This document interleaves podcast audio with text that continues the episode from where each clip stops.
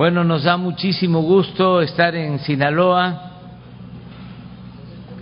aquí en su capital, en Culiacán, y vamos a informar sobre la situación de seguridad. Ya llevamos a cabo la reunión de evaluación en esta materia y eh, se va a informar eh, al final abrimos para preguntas y respuestas como lo hacemos siempre. Nos da mucho gusto estar aquí en este estado progresista dedicado a la producción de alimentos con gente buena, gente trabajadora. Nos da muchísimo gusto estar en Sinaloa y eh, también celebramos que Sinaloa tenga un buen gobernador, el doctor Rubén Rocha Moya, un ciudadano, una persona un profesional que viene de la lucha de izquierda desde hace muchos años. Es un hombre con convicciones. Dos veces candidato de oposición de izquierda, tres veces y se cumplió aquello de que la tercera es la vencida y ya está eh, gobernando eh, Sinaloa. Entonces vamos a darle la palabra y luego el general Luis Crescencio Sandoval González, secretario de la Defensa, va a informar sobre la situación de seguridad. Adelante. Muy buenos días. Gracias a todos los medios aquí presentes y a todos los que nos escuchan por los medios electrónicos, las redes. Señor presidente, es usted muy bienvenido a Sinaloa. Usted y el gabinete de seguridad que tenemos con nosotros son bienvenidos presidente eh, tiene un gran, una gran aceptación en Sinaloa. Presumo que es el Estado que más lo quiere, que siempre lo recibimos con entusiasmo y con un especial cariño. Y eh, quiero expresarle nuestro reconocimiento por su trascendente determinación y su liderazgo para transformar la vida pública de México, siempre pensando en beneficiar a la gente que menos tiene, a los pobres. Muy brevemente, presidente, le digo que, bueno, ya nos instalamos como gobierno, tenemos poco, seis meses, y lo hemos hecho bajo la convicción de su liderazgo enmarcado en la cuarta transformación. Este es un gobierno de la cuarta transformación, el que presido en Sinaloa. Tenemos eh, cosas que eh, nos placen en Sinaloa, por supuesto, como usted lo dijo, ser un, un estado donde los productores con mucha generosidad eh, producen alimentos Hoy, presidente, eh, se ha empezado la trilla del maíz, esencialmente maíz blanco. Vamos a tener más o menos entre 4.5 y 5, y 5 millones de toneladas de maíz blanco. También tenemos maíz eh, amarillo, es un poco menos, pues mucho menos. Esto nos enorgullece porque contribuimos al alimento de los mexicanos. Y también, presidente, eh, nos hemos inscrito en su eh, plan de autoconsumo, de combate a la carestía, eh, que recientemente lo ha puesto en, en el plano nacional y que esencialmente nos ha llamado a que produzcamos más alimentos. En corto, en lo personal, ya me lo dijo, es muy importante. Si se producen 5 millones de toneladas de maíz, hay que producir más. Y recuerdo que me dijo, vamos a resolver los problemas de comercialización. Hoy no los tendremos, presidente, porque eh, usted ha venido apoyando de manera muy importante. El 2020 particularmente, pues el gobierno federal tuvo que aportar no menos de 2.800 millones de pesos para apoyar a los productores. 2021 fue un año que el mercado se portó bien. Este año tenemos un buen mercado. Vamos a salir adelante. Por cierto, atendiendo a sus indicaciones, vamos a eh, venderle a, a Segalmex. Hemos conseguido con productores y con comercializadores vender 521 mil toneladas que queden como reserva aquí en las bodegas mismas de Sinaloa, que las van a, vender, eh, van a tener eh, la disposición de mantener este número de toneladas eh, que estarán en reserva justamente para que no nos escasee el alimento. Importa mucho decir, usted lo sabe, que tenemos la producción de frijol de manera importante, estamos todavía en el trance de que se resuelva su comercialización, pero somos productores de frijol de manera importante. Somos eh, primer lugar a nivel nacional en la producción de garbanzo, eh, producimos una buena cantidad del sorgo de este país, eh, somos primer lugar en productor, producción de mango, eh, más o menos el 30% de la producción de, de hortalizas en el país las producimos nosotros en Sinaloa, o sea, somos líderes también en ese terreno. ¿Por qué lo digo, eh, presidente? Pues lo digo porque si hay algo de qué presumir es que somos eh, un Estado que produce alimentos. Esa es una condición humana y es una condición, es una situación eh, generosa de nuestros productores, a los cuales siempre les hemos apoyado y el presidente los ha apoyado durante su administración para que no tengamos los problemas de comercialización que regularmente se tienen.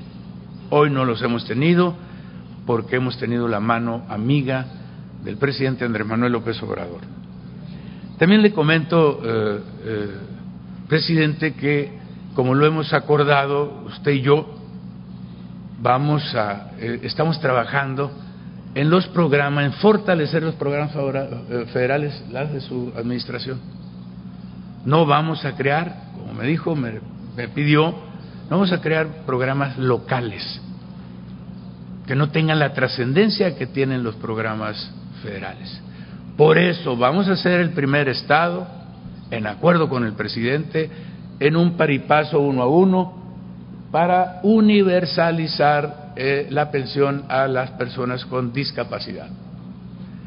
En junio vamos a concluir ya el padrón. ¿Cuántos se apoyan ahora? 23 mil eh, personas. Pues vamos a apoyar 84 mil, presidente. Vamos a cuatruplicar prácticamente el, eh, el apoyo. ¿Por qué? Porque los vamos a apoyar a todos los, las personas, a todas las personas con discapacidad permanente. Este es un programa que aprecia mucho el presidente y que nosotros también. Sus los dos programas estelares del presidente, pues ustedes lo saben, son adultos mayores y personas con discapacidad. Pues vamos a hacerlo ahora y vamos a impulsar, vamos a apoyar a los pescadores en ese en esa idea, vamos a crear un nuevo apoyo por acuerdo de usted, en donde nosotros, el Estado va a apoyar, y vamos a ir también en paripaso, un nuevo bien pesca, que les sirva a los pescadores para eh, resolver el tema de gasolina, si no, totalmente los vamos a apoyar con ello.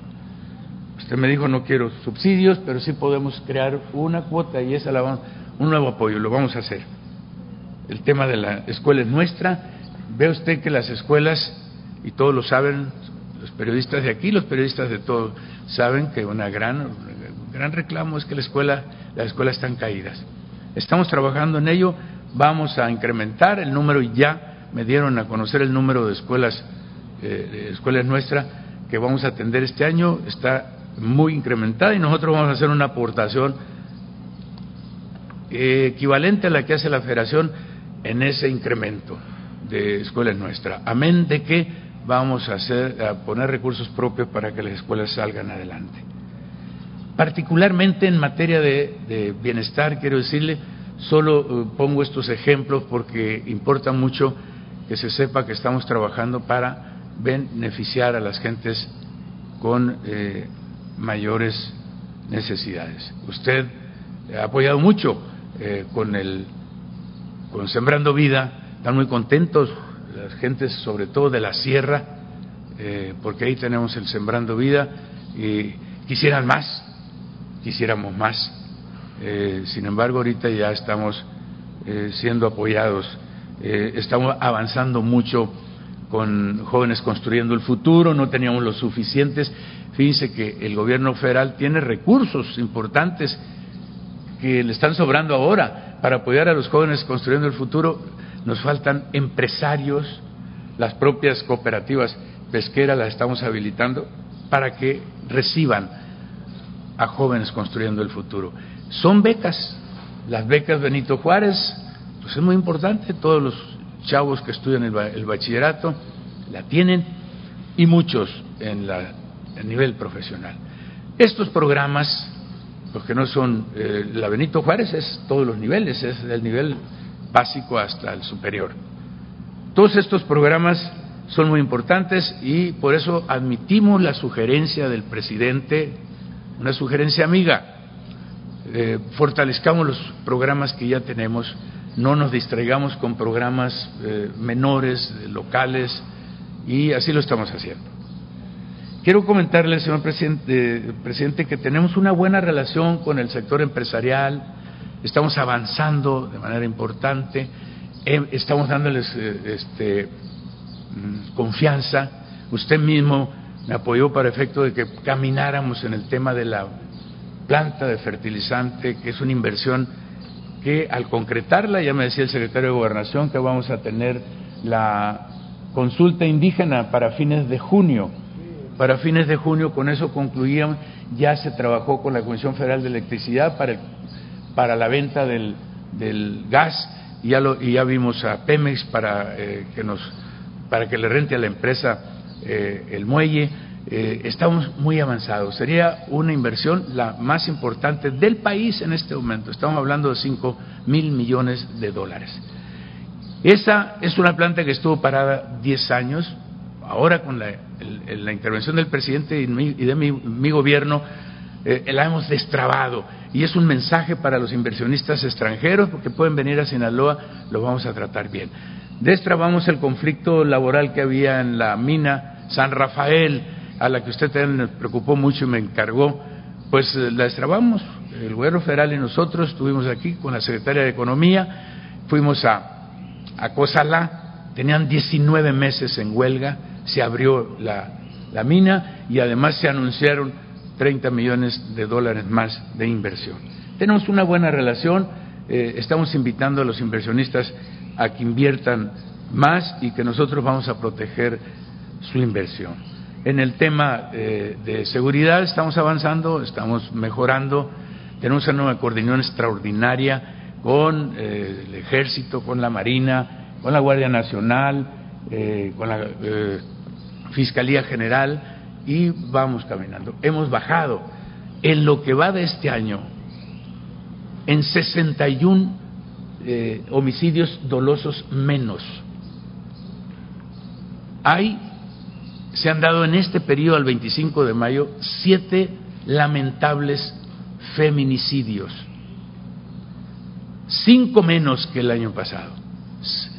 La condición que quiero destacar, presidente, es que no hay impunidad, tenemos judicializados los siete casos. En la cárcel, eh, cinco. A uno de los responsables lo mataron adentro en la, cárcel, que se, eh, es un asunto que se judicializa, o es un homicidio, y un último, el que lo, que lo acabamos de aprender en California, con la relación de la Fiscalía y los investigadores de Sinaloa con la Policía de California. Es el último, es el que cometió el feminicidio en Valle Alto, aquí en Culiacán. Los siete están judicializados, lo estamos dando seguimiento. Y algo que me encargó de manera directa el mismo día que sucedió el hecho, el caso de Luis Enrique eh, Ramírez, el periodista, que me habló por teléfono y me dijo, te encargo. Y eh, le dije en ese mismo rato que ya nos habíamos coordinado con la Secretaría de Seguridad, eh, con Rosa Isela, pero particularmente también con el subsecretario Ricardo Mejía. Este es un tema que le debo decir, presidente, que está, lo tenemos prácticamente eh, resuelto.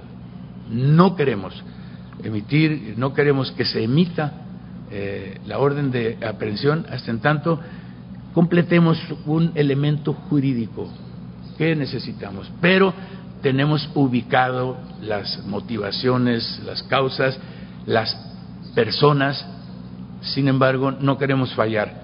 Por eso, presidente, le digo que muy pronto, horas o días, vamos a tener resuelto el homicidio de Luis, eh, Luis Enrique Ramírez, que era un amigo nuestro, usted lo conoció, acuérdese, en el 98, cuando fui candidato a, gobernador, él era mi, eh, jefe de prensa.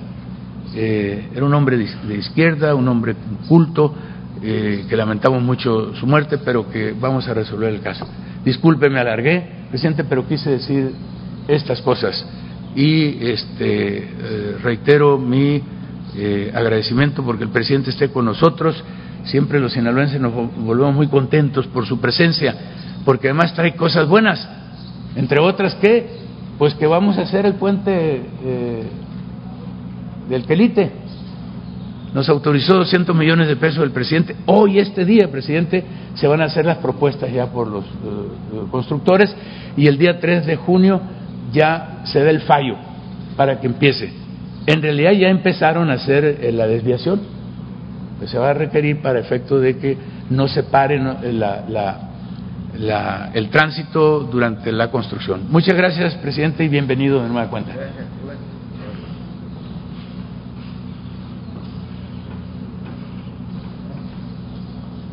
Con su permiso, señor presidente, muy buenos días. Vamos a informar sobre la situación de seguridad pública en el estado de Sinaloa. Adelante, por favor. En un estado con 3 millones eh, de habitantes, eh, con 18 municipios, donde concentra en tres eh, de ellos, lo que es Culiacán, Mazatlán y Ahome, al 65% de su población, 1.9 millones de habitantes. La asistencia del señor gobernador a las sesiones eh, realizadas, las sesiones de seguridad, las mesas de seguridad, ha habido 144, en las cuales 128, que corresponden al 89%, ha estado presente el gobernador eh, dirigiendo los esfuerzos de, todos los integrantes de la mesa, coordinando las acciones que se desarrollan en el Estado para garantizar la seguridad. Eh, en 16 de, ellas que no ha estado presente, él siempre ha habido un representante.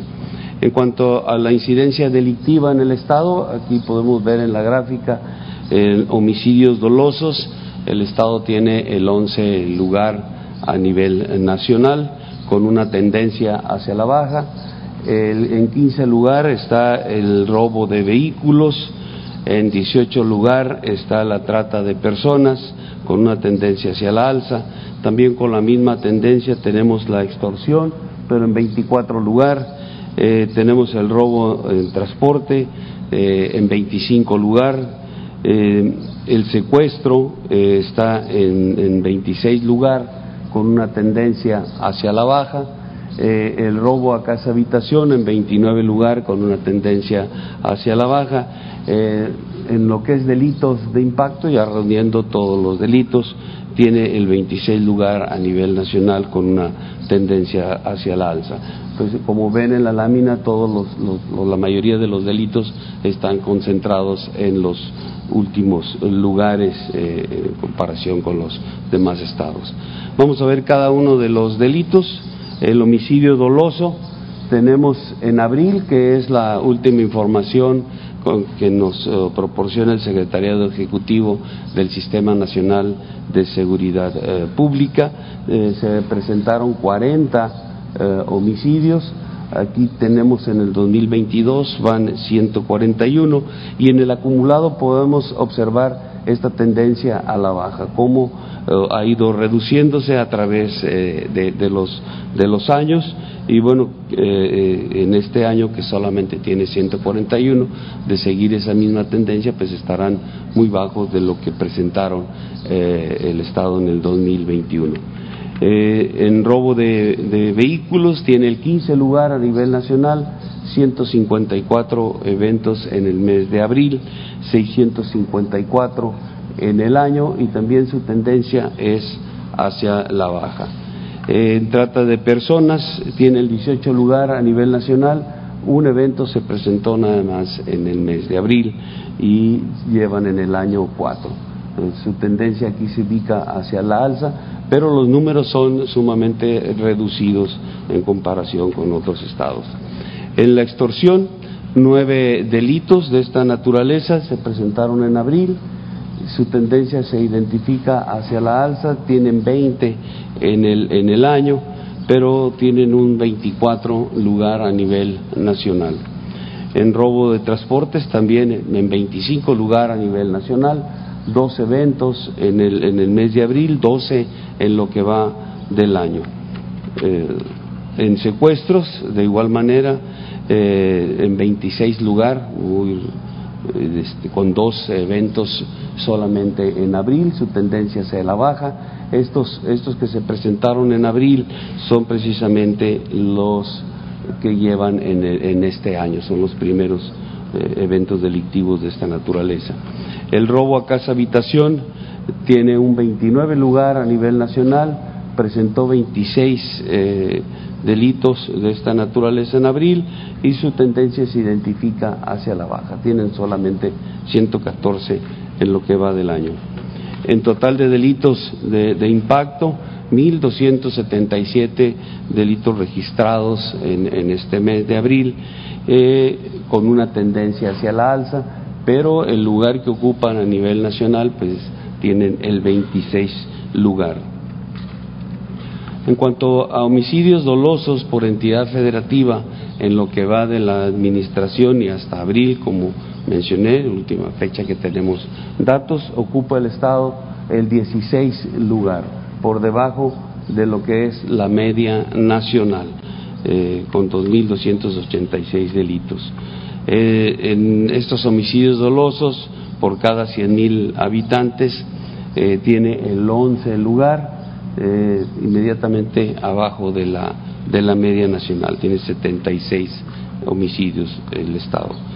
Eh, los municipios con mayor incidencia delictiva en lo que corresponde a homicidios dolosos, robo de vehículos y narcomenudeo, ubicamos a tres municipios, Culiacán, Mazatlán y Ahome. Eh, entre los tres reúnen 9.232 eh, delitos de esta naturaleza, el 83% de lo que eh, corresponde al Estado. El Estado tiene un total de 11.109. En cuanto a homicidios vinculados a delincuencia organizada, aquí vemos eh, el comportamiento de los del 19, el 20, el 21 y lo que va del 22. La tendencia se mantiene aún hacia la baja. Aquí se, puede observar el trabajo coordinado que se desarrolla eh, el Estado con las diferentes partes que, accionan en el ámbito de la seguridad de nivel estatal, municipal y este, federal. Eh, los efectivos de, en cuanto a seguridad eh, pública, el Estado cuenta con eh, 779 policías, de ellos 727 son operativos, eh, la, eh, la, Policía Municipal 4.529, 3.746 son operativos, para hacer un total de la fuerza de 5.308 elementos y de ellos 4.473 eh, son eh, personal que está desplegado, personal operativo, personal que realiza todas las actividades para garantizar la seguridad de la ciudadanía.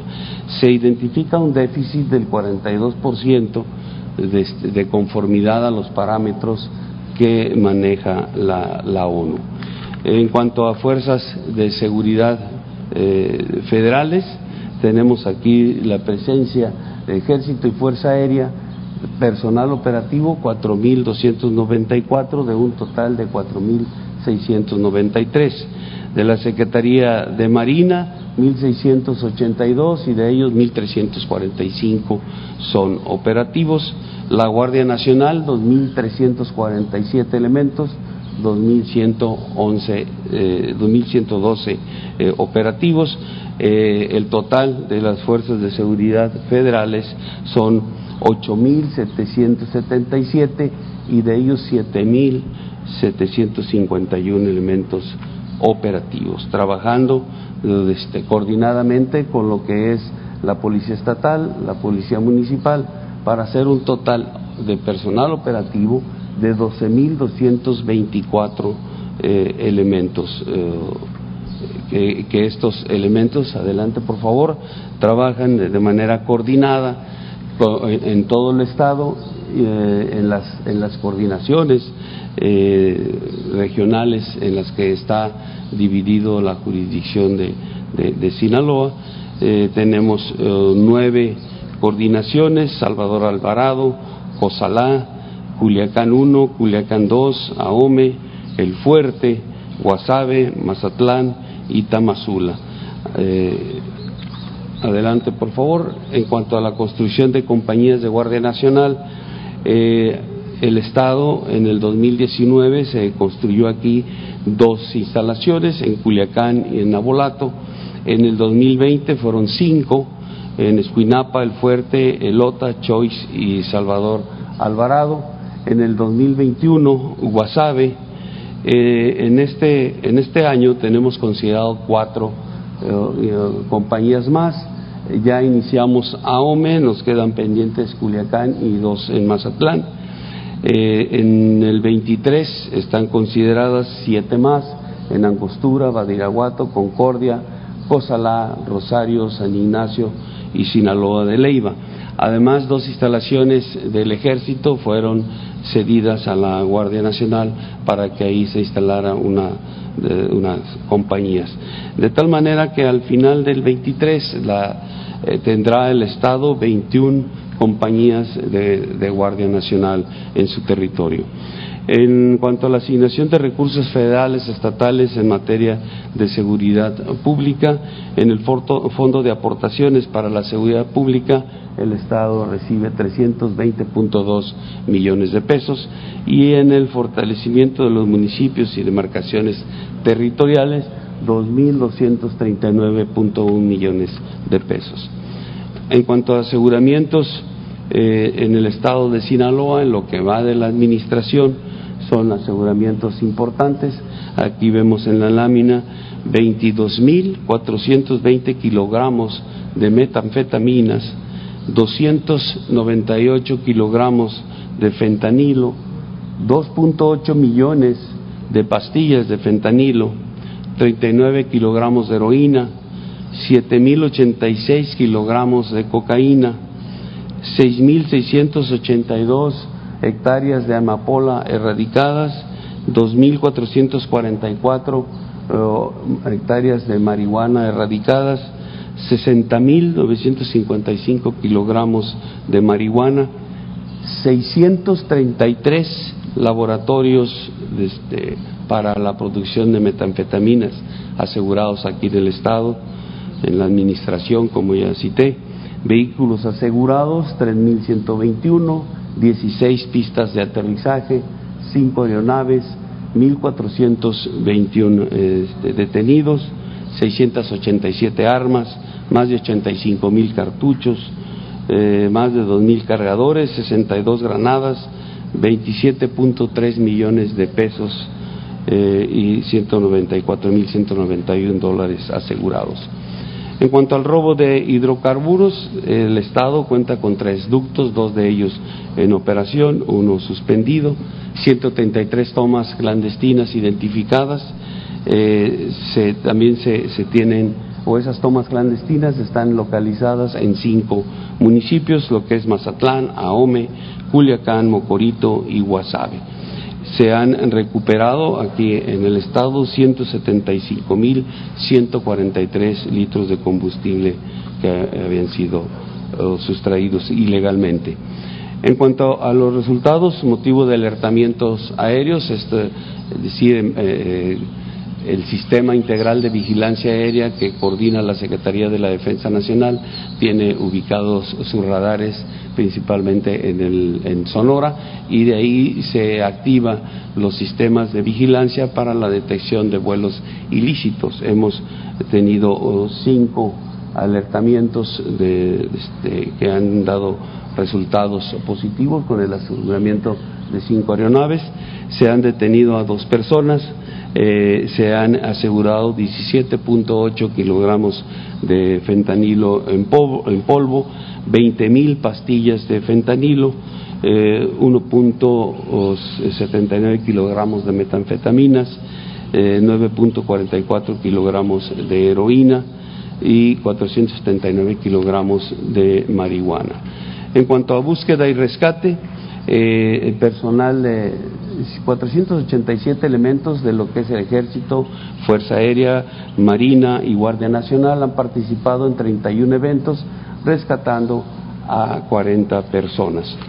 Eh, en lo que corresponde al plan DL3, plan Marina y plan de la Guardia Nacional, eh, se han eh, este, activado estos planes para atender lluvias fuertes, incendios forestales y huracanes se, han beneficiado a más de 18 mil personas en esta actividad que realizan las, eh, fuerzas eh, dentro de su plan para atención a la ciudadanía. Es todo, señor presidente. Muchas gracias.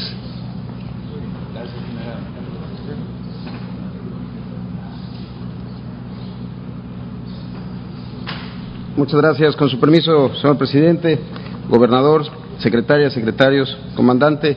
Muy buenos días a todas y a todos.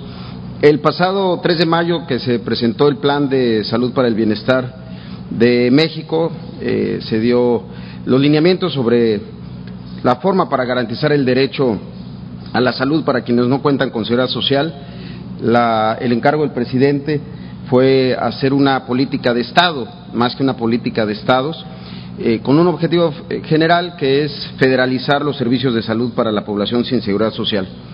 Esto significa concentrar los recursos entregados a los estados en un proceso estructurado, dimensionar el número de beneficiarios que recibirían atención y servicios de salud y realizar un diagnóstico de campo en el territorio para determinar las brechas, las necesidades y las inversiones eh, necesarias. Esto a partir del fortalecimiento del modelo de atención que cuenta el IMSS Bienestar, presente aquí en, Sinaloa, en los hospitales del Fuerte y de Villa Unión, pero crecerlo en los rubros de infraestructura, equipamiento, personal, medicamentos y material de curación. Si nos pueden pasar la siguiente. Se realizó este levantamiento de este diagnóstico, esta radiografía del estado actual de los servicios estatales de, salud. Del 14 de febrero al 1 de marzo participaron 73 personas que visitaron 304 unidades de primer nivel y 28 hospitales, con las cédulas de diferentes rubros para poder identificar cuál era el estado de cosas. La siguiente, por favor. Estos son los principales hallazgos. Se encontró un déficit, es decir, eh, lo que nos hace falta de médicos generales, 638, en médicos eh, y médicas especialistas, 436, 2.135 personal de enfermería y 47 paramédicos.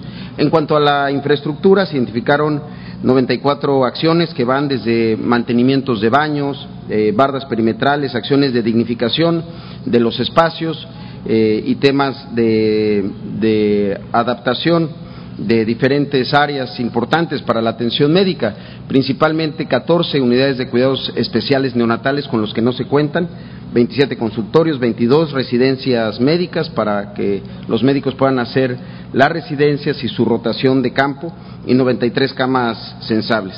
Se encontraron de 137 centros de salud rurales, cuatro que estaban eh, cerrados, de 78 centros urbanos, eh, algunos de ellos con instalaciones eh, rentadas. Y respecto a la infraestructura hospitalaria, de 61 quirófanos se encontraron nueve que no están en funcionamiento, 80% de los hospitales que requieren de impermeabilización, cambio de plafones, afectaciones por filtración y humedad, eh, además de, una situación en los cuartos de máquinas que son utilizados actualmente como, bodegas, eh, además de diferentes cuestiones de las instalaciones eh, de oxígeno y gases medicinales.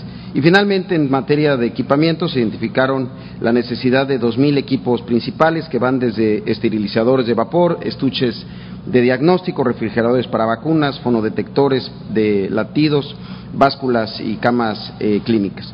En ese eh, sentido, la, eh, la inversión inicial que se identifica para el estado de Sinaloa es de 1.735 millones de pesos, que van desde las plantillas del personal adicional que se, se, necesita, como las inversiones en equipamiento y las acciones de infraestructura en los mismos hospitales que, que requieren para una, eh, una óptima función. En ese sentido, eh, señor presidente, hoy estaríamos firmando con el, con el gobernador Rubén Rocha el convenio marco que nos da pie para seguir las, las acciones con un plan de trabajo muy específico que además eh, con, acuerdo con el gobernador, con el secretario Jorge Alcocer, también incluiría lo que hace falta del Hospital General de aquí de, Culiacán y además el centro, el centro de salud para ya su puesta en marcha y entrada en, operación.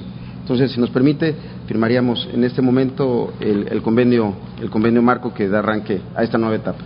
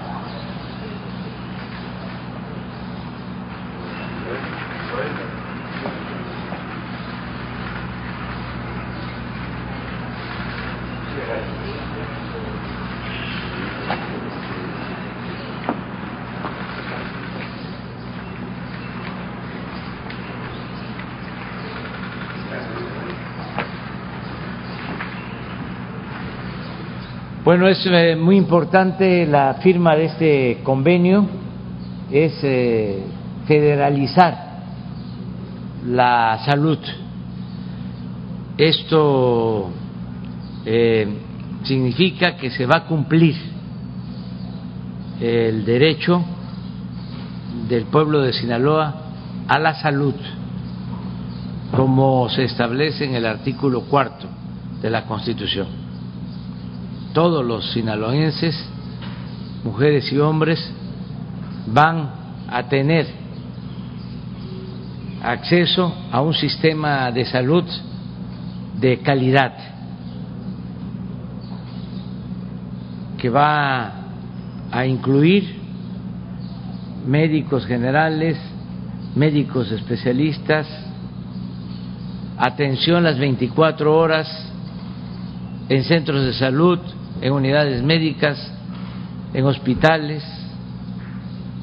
estudios clínicos, medicamentos, todos, no solo el llamado cuadro básico,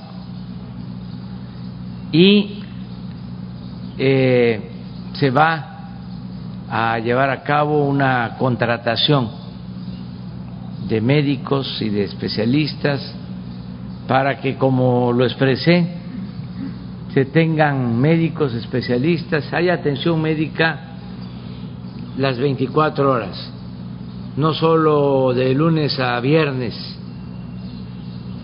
Aquí en Sinaloa, en Badiraguato, hace como cinco años, en una de mis giras, un médico de Badiraguato me mostró su recibo. Creo que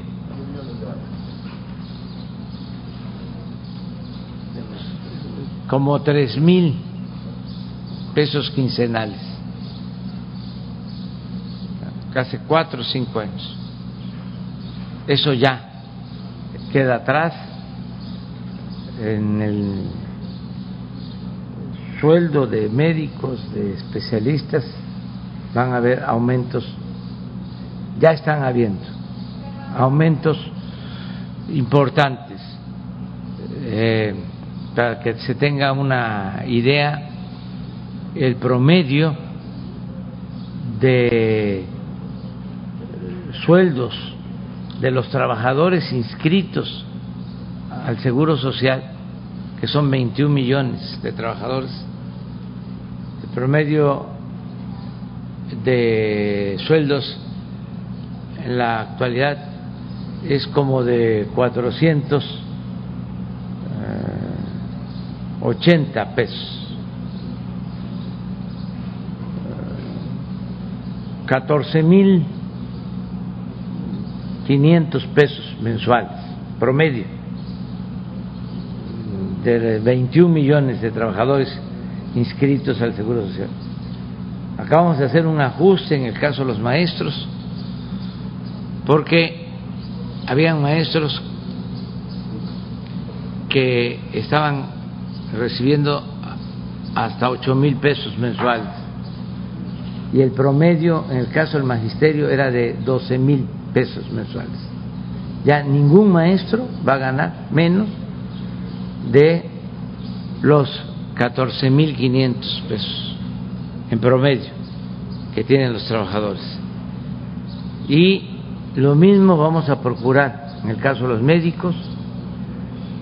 Este plan aplica para policías, para soldados, para marinos y también para oficinistas. Este año vamos a regularizar todo lo eh, relacionado con los incrementos salariales a los trabajadores al servicio del Estado. Entonces, en materia de salud es muy importante la firma de este convenio.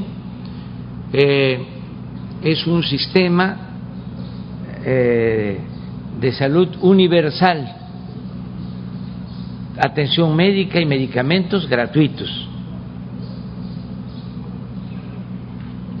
Y es universal porque es para toda la población. Es un derecho. En el caso del el plan IMSS Bienestar, es para los que no tienen seguridad social que es la mitad de la población del país, que no tiene ISTE, que no tiene seguro,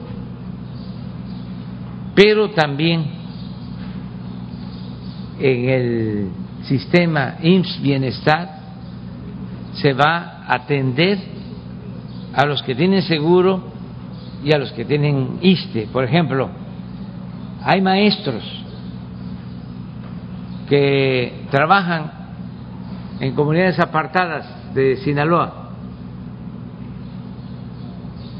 y no hay clínicas de liste. Si acaso en las cabeceras municipales de los 18 municipios de Sinaloa. Pero sí hay unidades médicas rurales del IMSS Bienestar y sí hay hospitales de especialidades IMSS Bienestar. Entonces ahí van a poder atenderse sin ser derechohabientes. Por eso es muy importante el que se haya firmado este convenio el día de hoy. Eh, de inicio es una inversión de 1.800 millones de pesos para Sinaloa, pero la federación se va a hacer cargo de todo el sistema de salud en Sinaloa con la característica, repito, de la gratuidad, calidad y gratuidad en el servicio de salud. Es un desafío que asumimos. Terminamos ya, afortunadamente, de enfrentar, de enfrentar el grave eh, problema que tanto dolor nos dejó de la pandemia, y ahora todos juntos vamos a levantar el sistema de salud público. Ese es el propósito. Y ya, da mucho gusto estar aquí. Una, tú eres Sinaloa, tú después, para ir Gracias, presidente. Buenos días. Eh, preguntarle, ayer ya el coordinador de la Cumbre de las Américas dijo que Nicaragua ni Venezuela están invitados. De Cuba lo dejó eh, pues sin, sin especificar. ¿Qué decisión ya tomó usted? Pues todavía estoy esperando que se giren las invitaciones a todos los países de América para que en efecto sea una cumbre de las Américas, que no se excluya a nadie. Ayer dijeron que Venezuela no estaría invitado ni tampoco Nicaragua. Vamos a esperar que formalmente este, nos respondan y a partir de ahí vamos a tomar una decisión. No se trata de confrontarnos, el presidente Biden es una gente respetuosa, siempre me habla de respeto a la soberanía, siempre piensa en que debemos de mantener una relación en pie de igualdad. Y eh, estamos en espera de que se lleve a la práctica el principio de que los países somos libres, somos independientes y somos soberanos y que no se puede excluir a nadie. Además, ya lo expliqué en una ocasión. Solo en lo jurídico, en lo legal, nosotros, en mi caso, como presidente, tengo que cumplir con lo que establece el artículo 89 de nuestra Constitución. Ayer hablaba yo por teléfono con mi amigo Alberto Fernández de Argentina, con quien llevamos muy buenas relaciones, es un hombre bueno, solidario, Y le comentaba esto. En la Constitución de Argentina no está contemplado lo de el apego a principios de no intervención y autodeterminación de los pueblos. En nuestra Constitución sí. Esto viene de la época del presidente Juárez, de esa frase memorable de que entre los individuos como entre las naciones el respeto al derecho ajeno es la paz. Puede ser que no se conozca mucho el artículo, por eso hasta convendría ponerlo, a ver si lo buscan. Creo que es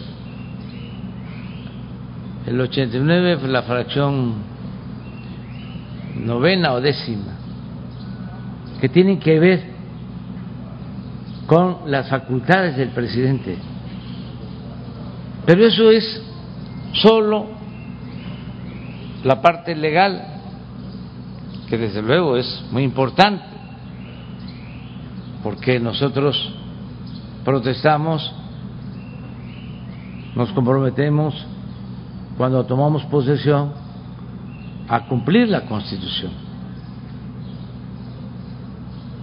Pero también en el terreno de la política exterior y de la política. Ya no es tiempo para excluir a nadie. Es tiempo de, de hermandad, de buscar el diálogo, la conciliación, de resolver nuestras diferencias de manera pacífica, de hacer a un lado los dogmas, las cargas ideológicas, los fanatismos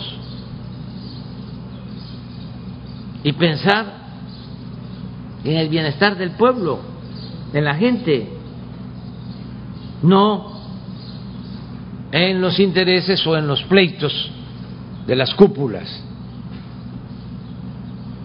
Miren este, cómo estamos ahora padeciendo de inflación después de la pandemia. Se desata la guerra Rusia, Ucrania. Y no fuimos capaces, los dirigentes, sobre todo de las naciones hegemónicas, ni los organismos internacionales, de dialogar y de evitar la guerra. Siempre repito, de que la política se inventó, entre otras cosas, para evitar la guerra. Y se cometió un grave error que causa mucho dolor, mucho sufrimiento al pueblo. Hay quienes pierden la vida, desplazados, Entonces, ya basta de actuar de manera elitista, sectaria. Hay que actuar con responsabilidad y pensar en los pueblos y no tener secuestrados a los pueblos por esos dogmas. ¿Qué culpa tienen los hermanos cubanos de que haya un pleito político ideológico y por eso se les aplique un bloqueo y se les asfixie. ¿Dónde está el humanismo? ¿Dónde está el principio de independencia y de soberanía? ¿Dónde está la fraternidad? ¿Qué no es posible llegar a acuerdos? Tenemos que seguir con esa política medieval.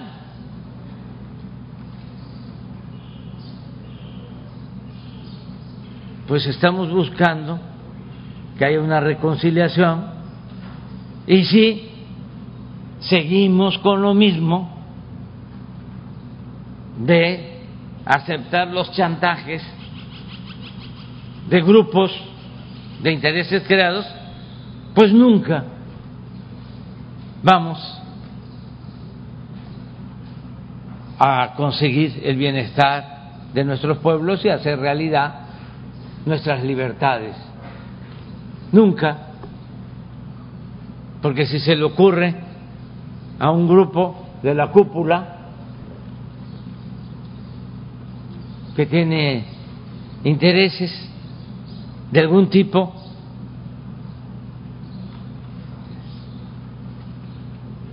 vetar, excluir a alguien, a un país,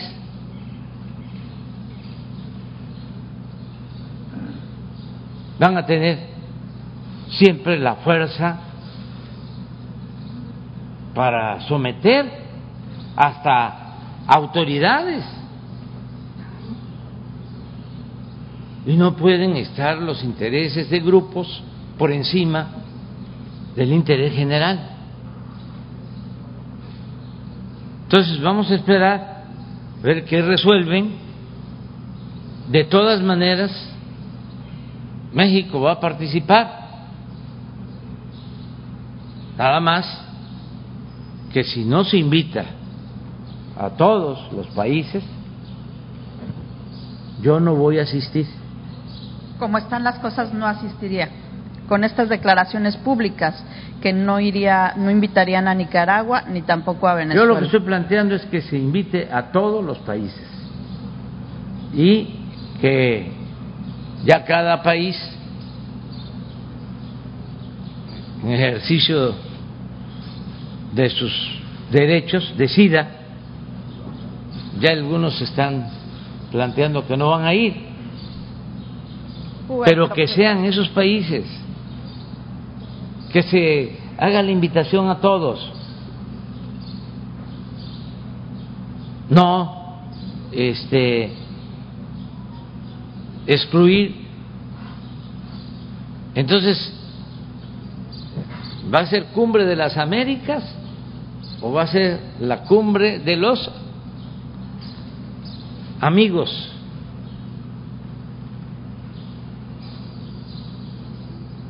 De América.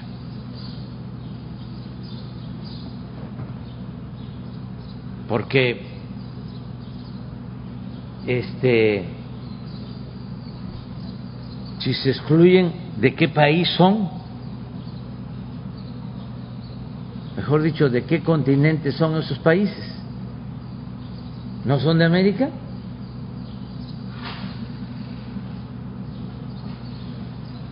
No, que le cambien el nombre. Incluso el coordinador de esta cumbre las facultades y obligaciones del presidente.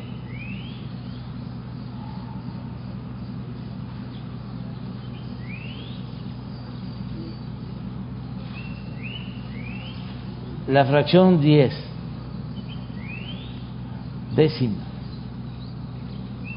dirigir la política exterior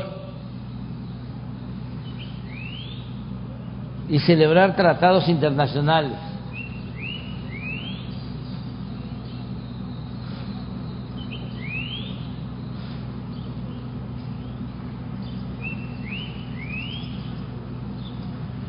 En la conducción de tal política,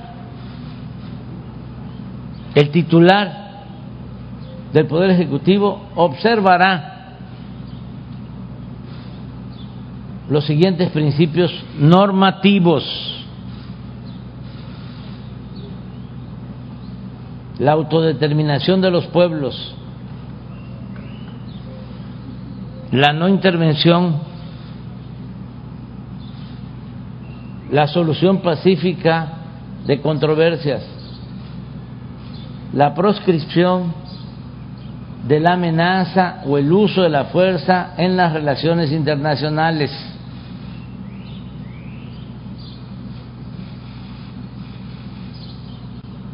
La igualdad jurídica de los estados, la cooperación internacional para el desarrollo, el respeto, la protección y promoción de los derechos humanos y la lucha por la paz y la seguridad internacionales. Esto no lo tienen las constituciones de otros países, la nuestra sí, por nuestra historia. Por eso la política exterior de México es excepcional y en un tiempo pues se olvidó esto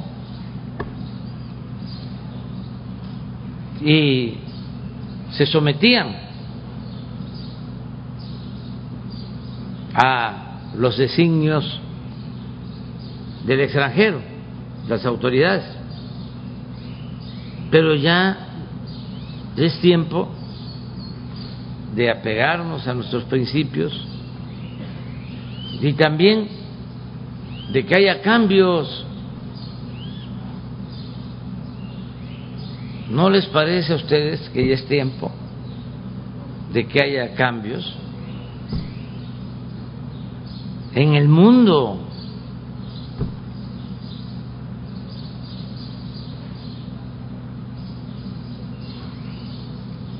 Pero vamos a esperar porque, insisto, el presidente Biden eh, es una gente buena, no tiene endurecido el corazón, sí estoy consciente porque no soy ingenuo de que hay presiones de grupos de intereses creados, de amenazas, como siempre, chantajes. Pues sí, no está sencillo, pero son tiempos de definición. Vamos a seguir sometidos a esas prácticas políticas de minorías o vamos a buscar la hermandad, la solidaridad en beneficio de nuestros pueblos. Presidente, entonces usted esperaría una respuesta formal del gobierno de Estados Unidos a, su planteamiento. Sí, una respuesta formal. Y, desde luego que hay declaraciones de todo tipo de este, dirigentes de los partidos en Estados Unidos, pero yo espero eh, a que si no es el presidente Biden, el Departamento de Estado ya defina una postura y después nosotros vamos ya a pronunciarnos. ¿Y qué temas impulsaría México en esta cumbre, independientemente de si va usted o no, si va el canciller? Pues nosotros lo que buscamos es la integración.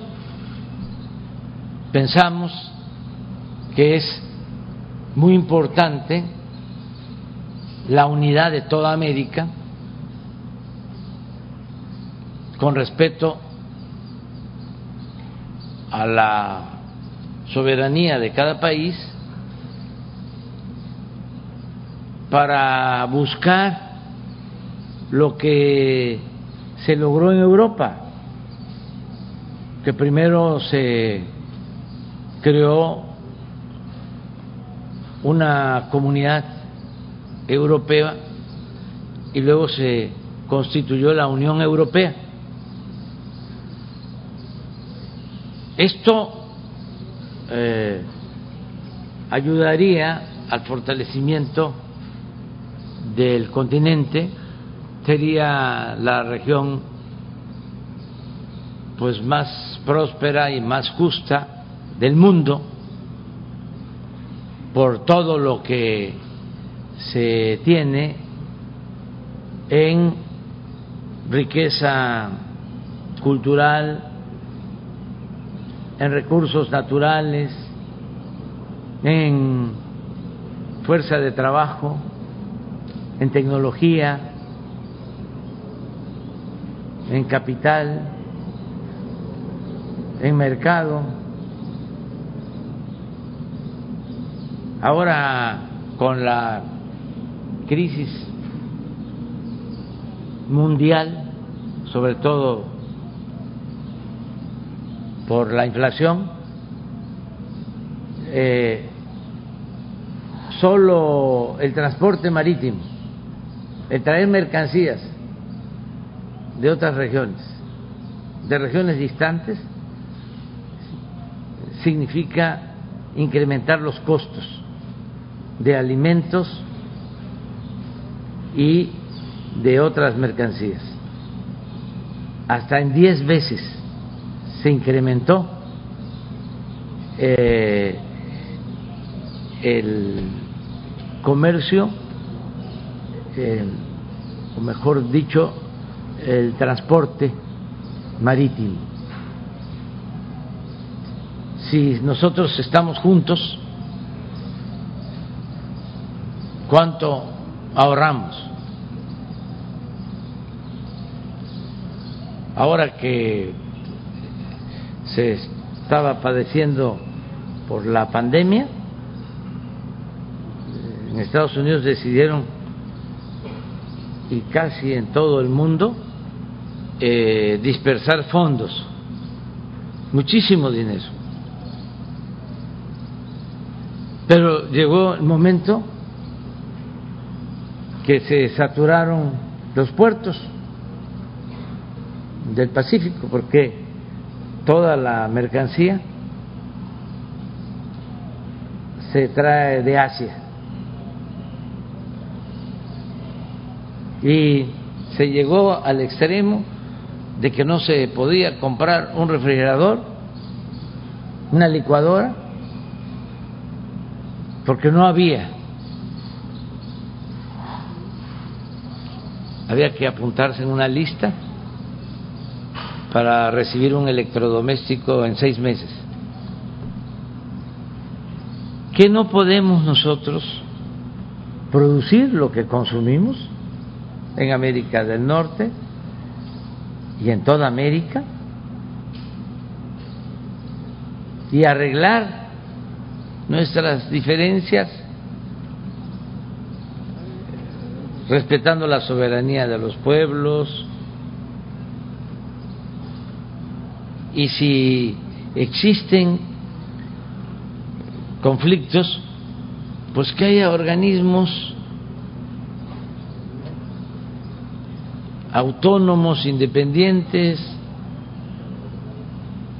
no organismos lacayos, de donde siempre le dan la razón a los poderosos. O sea, ¿va a proponer ahí o propondría México la desaparición de la OEA en esta cumbre? Propondríamos de que se busque la integración y que este se tengan organismos que protejan por igual los derechos de todos los países, de todos los pueblos, que no sean apéndices los organismos de las potencias. Porque ya este es hasta burla Es hasta una vergüenza.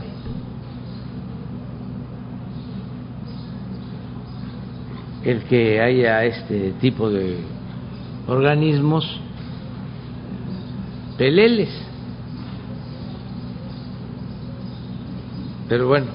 Ya nada más eh, preguntarle, vimos al embajador tres veces en la semana pasada, parece que ha estado con empresarios. ¿Han estado tratando el tema de la cumbre o es otro asunto? No, no. Es que eh, hay eh, de parte de empresas estadounidenses interés en invertir en el sector energético y en otros sectores, en transporte, y eh, nos pidieron hablar con estas empresas que quieren invertir en México. Son como 15, 18 hicimos el compromiso de recibirlos y atenderlos. Estamos hablando de quienes van a invertir en eh, plantas para fertilizantes. Ahora el fertilizante va a ser eh, muy necesario porque está escaseando en el mundo por el conflicto Rusia-Ucrania. Por eso lo que aquí planteó Rubén es importante. Antes de esta confrontación, eh, sí era necesario el ser autosuficiente, siempre lo hemos planteado, ser autosuficientes en la producción de alimentos, ser autosuficientes en la producción de insumos y de la producción de energéticos, producir lo que consumimos, esa es la lección. Pero ahora, con la crisis, está quedando de manifiesto que todos los países tienen que producir lo que necesitan. Y nosotros tenemos el gas y tenemos la infraestructura y se pueden producir los fertilizantes. Ya lo hemos hecho antes de la aplicación de la política neoliberal, éramos autosuficientes en producción de fertilizantes. Y ahora se tienen que comprar los fertilizantes en el extranjero.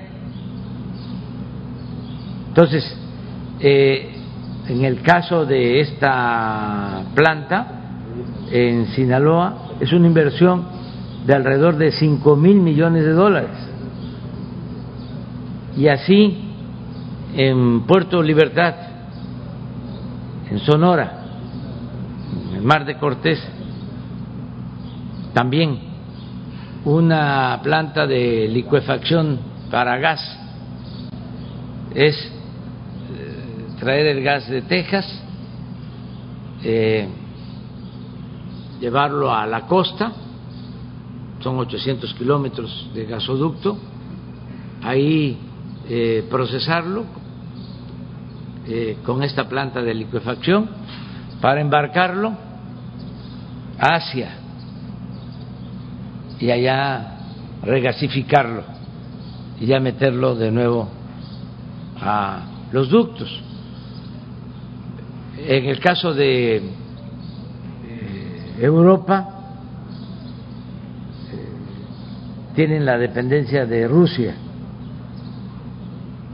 en lo que corresponde al gas, pero no se puede enviar gas de Texas porque no hay plantas de liquefacción en el Golfo, en el Atlántico.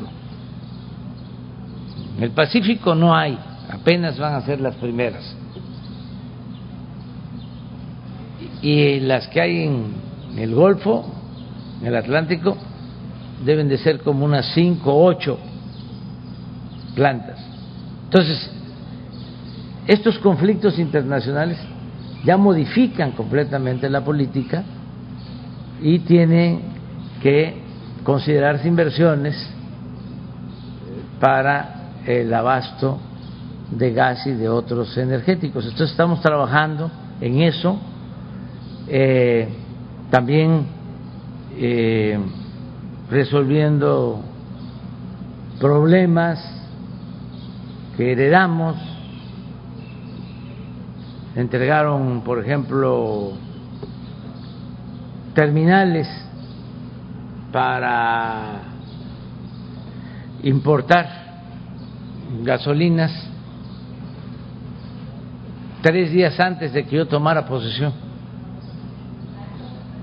a algunas de esas permisos para importar gasolinas, diésel. El 28 de noviembre.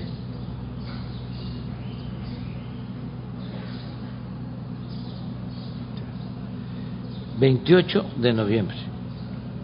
Entonces estamos revisando porque cómo dieron esos permisos. Si no hubo corrupción,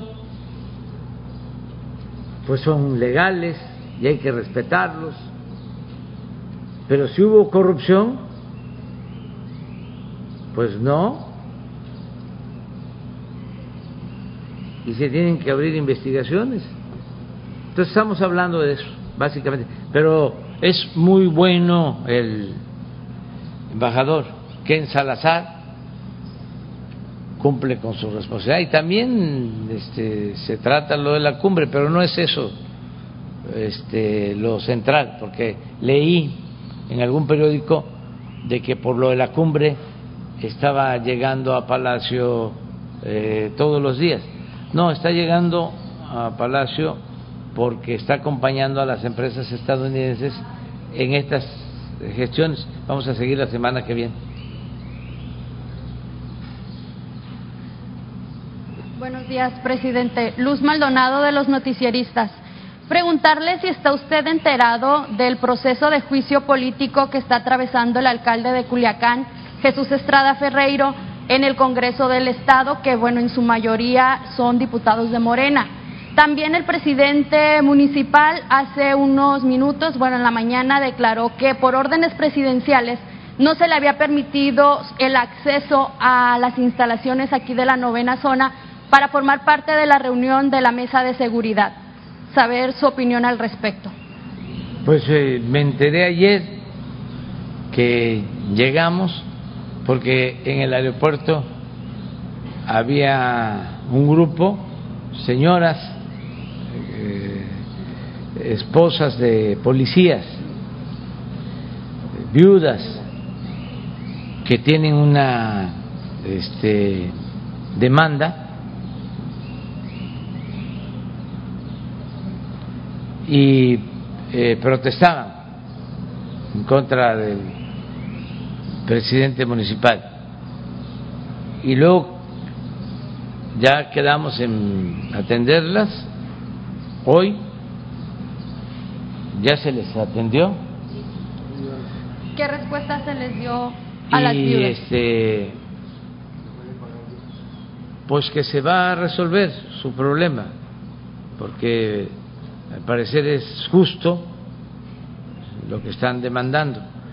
Y cuando llegué al hotel, ahí había otro grupo, pero a favor del presidente municipal.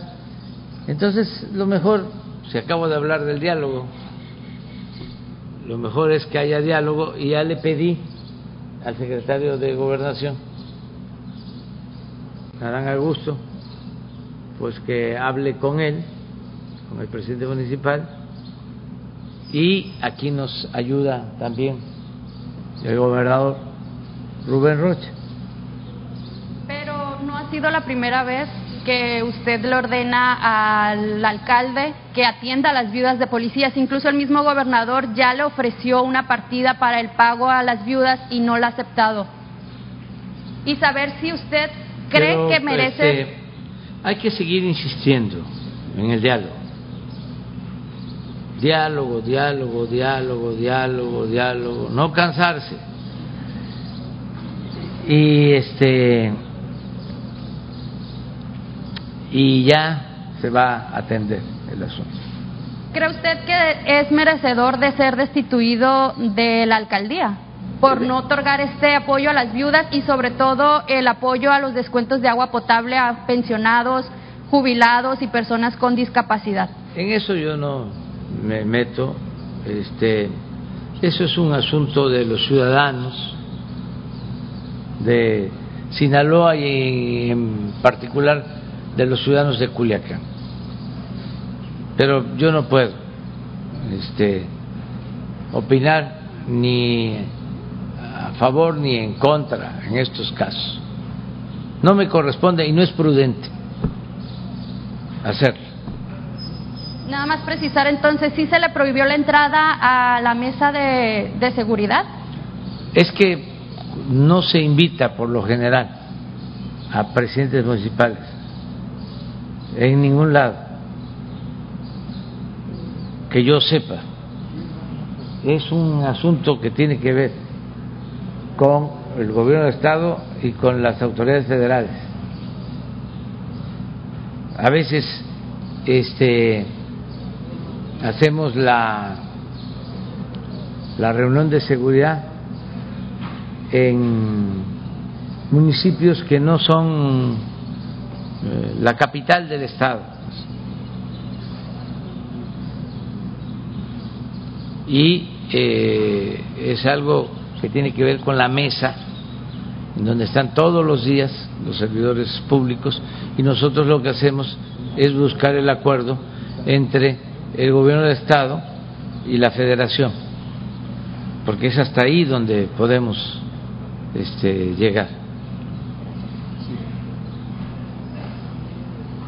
Una, las tres, ustedes dos y tú, tres, perdón, cuatro, pero procuramos que sea este, Sinaloa. Ahí está Marcos también. Pues eh, buenos días, presidente. Leticia Villegas, represento el debate de Culiacán, debate de Sinaloa. Nosotros, como el encabezado, el encabezado que tenemos el día de hoy en el periódico es que en Sinaloa se matan a periodistas. Escuchamos ahorita al gobernador Rochamoya que mencionaba que se tenía avances, que se tenían logros, que en unas horas íbamos a tener resultados. Pero, señor presidente, eh, hay una, em, sentimos que hay un em, eh, em, eh, ¿cómo se puede decir?, cerrado o empantanado el, el proceso, hay contradicciones en esta investigación entre lo que dice el gobierno federal, el, lo que dice la Fiscalía General del Estado y aquí el gobierno en general del Estado. Quisiéramos saber si en verdad hay la garantía de que se va a, pues, a, a que se le haga justicia a nuestro compañero columnista eh, Luis Enrique Ramírez. Quisiéramos escuchar sus palabras. También otra parte, preocupa mucho, eh, como ahorita mencionaba, las discrepancias y al, al, gremio periodista que se acaba recientemente de aprobar una ley de protección a periodistas y defensores de derechos humanos, pero quisiéramos escuchar esas palabras que si se le va a hacer justicia a nuestro compañero Luis Enrique Ramírez. Muchas gracias. Sí, lo explicó bien, considero el gobernador, se está haciendo una investigación a fondo, no solo en este caso, en todos los casos, eh, en asesinatos de periodistas y en todos los asesinatos. Eh, ya no hay la impunidad que prevalecía en otros gobiernos que asesinaban a alguien y este no se hacía justicia, no se investigaba. Desde que eh, asesinaron al compañero Luis Enrique, este, le hablé personalmente al gobernador y le pedí que interviniera la fiscalía y que si era necesario eh, nosotros ayudábamos. para esclarecer los hechos, saber qué sucedió realmente y castigar a los responsables. Puedo decir, porque ya tratamos el asunto en la mañana, fue un tema en la mesa de hoy. Yo pedí un informe y eh, me dieron a conocer lo que se lleva de la investigación y este avalo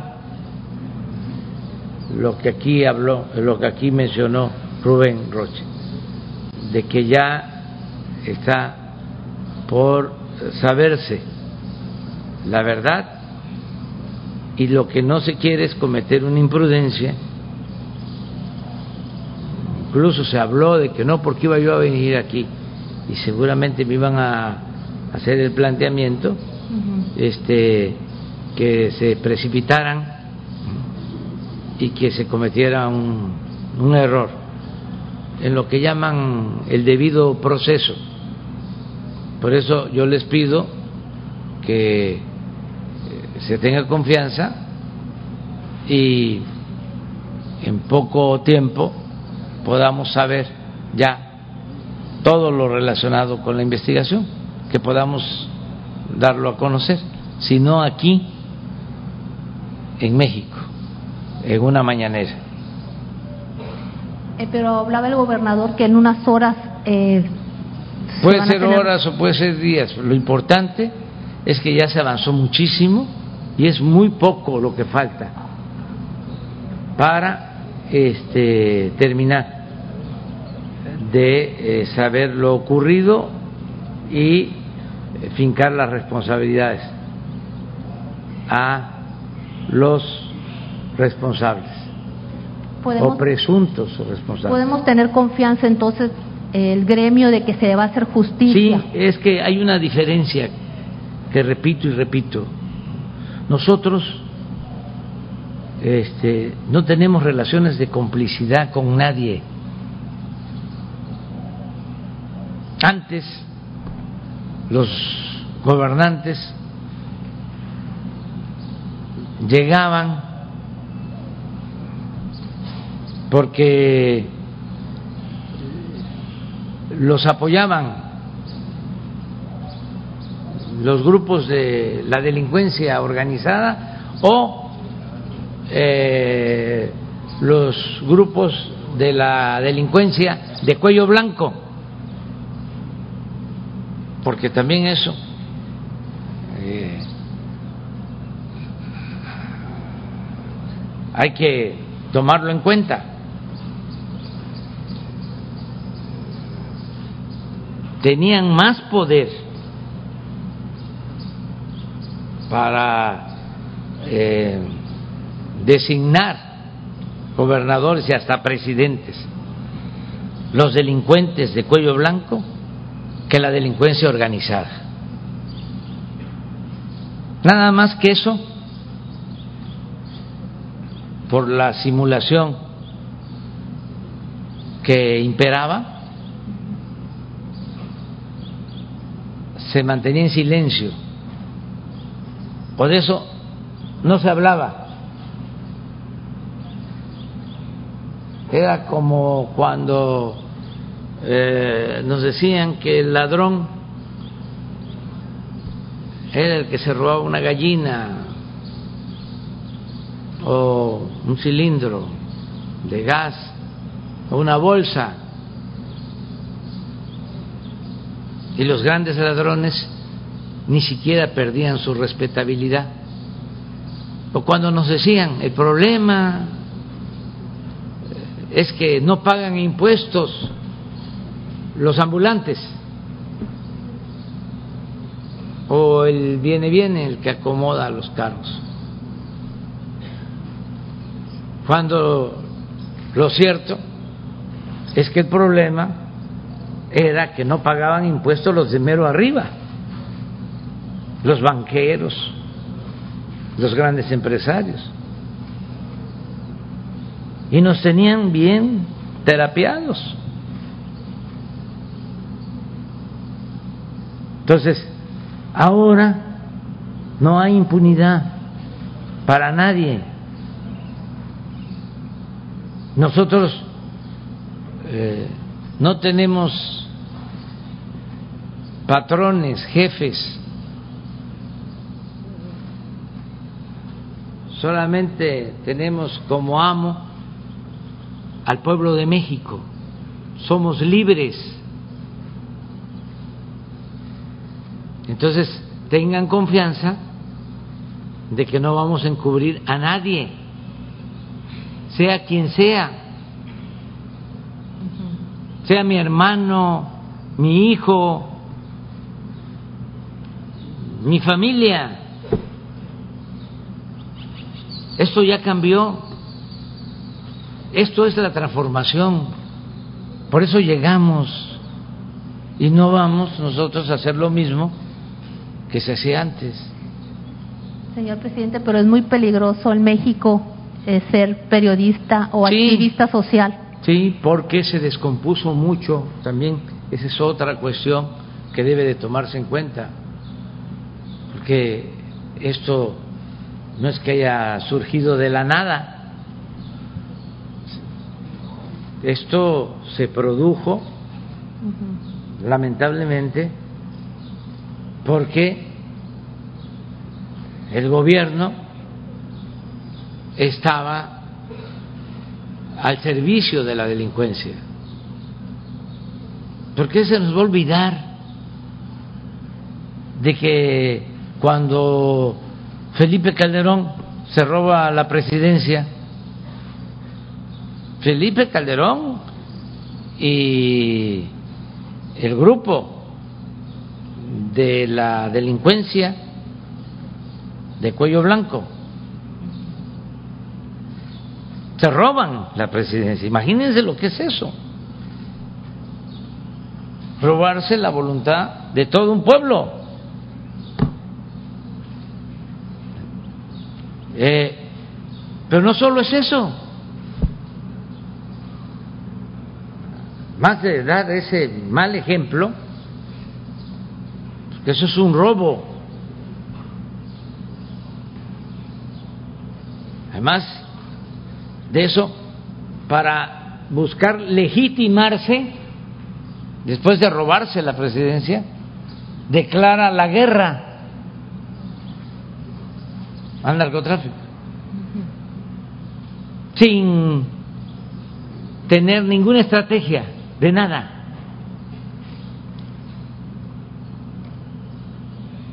buscando eh, situarse en un buen lugar y además quedar bien afuera. Y nos mete en un problema grave. No pensó en que la paz es fruto de la justicia. No pensó en atender el problema con trabajo, con producción, combatiendo la pobreza, atendiendo a los jóvenes. No, guerra.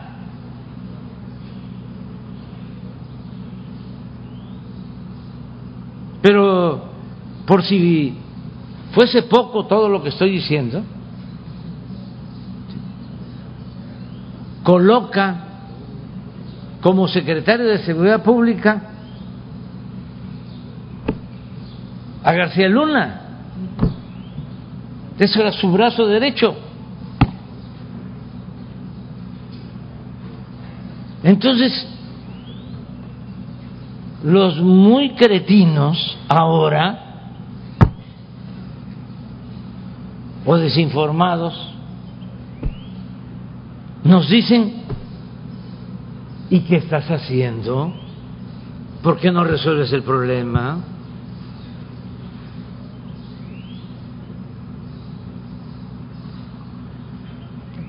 Esa doble moral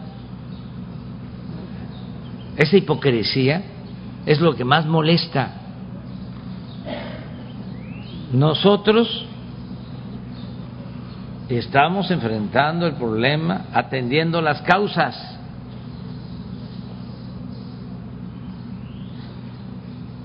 Que haya trabajo, que haya producción, que se atienda a los jóvenes, que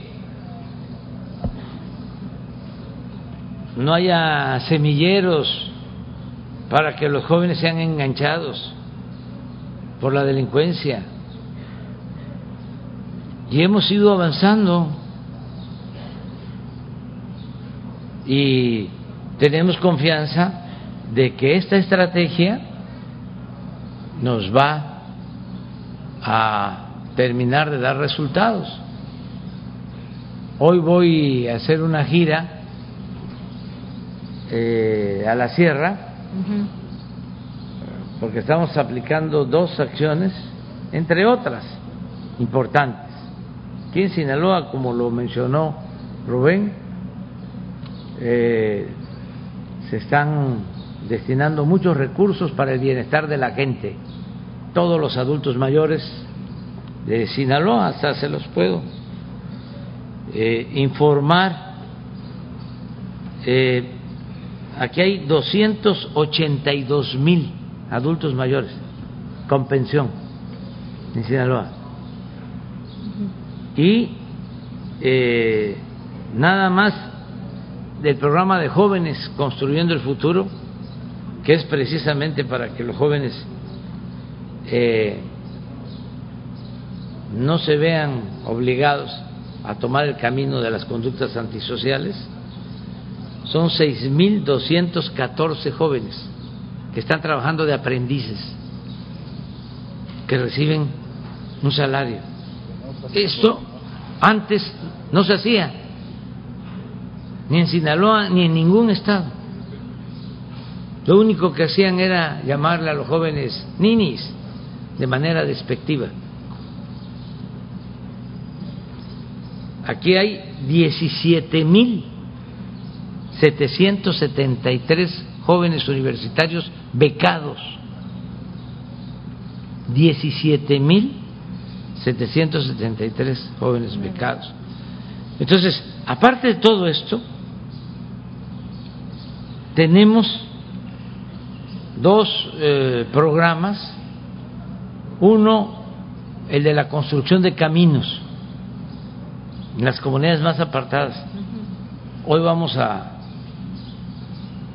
sobrevolar esos caminos, ya pasamos el límite de Sinaloa con Chihuahua. Este y es un camino de Badiraguato a Guadalupe y Calvo. Y ya pasamos también, estamos en el límite de Sinaloa de San Ignacio con Tayoltita, también otro camino Imagínense el camino a Tayoltita de San Ignacio. Ya les platiqué en una ocasión que el señor Ley, el anciano, el papá de los Ley, cuando la persecución durante la revolución y después a ciudadanos de origen chino, él se fue a proteger allá, a Tayoltita. Y este me encontré después a un nieto en el aeropuerto aquí en Culiacán y me dijo, oiga, ¿usted conoce todos los municipios de México? Le dije, sí, todos. y conoce Tayoltita. No, Digo, sí, sí conozco, Sandimas. Sí. Ya me dijo que su abuelo había estado refugiado allá. Ya cuando pasó la persecución y el exterminio a los chinos, de esas cosas injustas, este, ya regresaron, pero se está haciendo ahora el camino hacia allá. Y lo más importante es que en toda la sierra estamos sembrando árboles frutales y maderables. Eh, en ese programa, eh, aquí,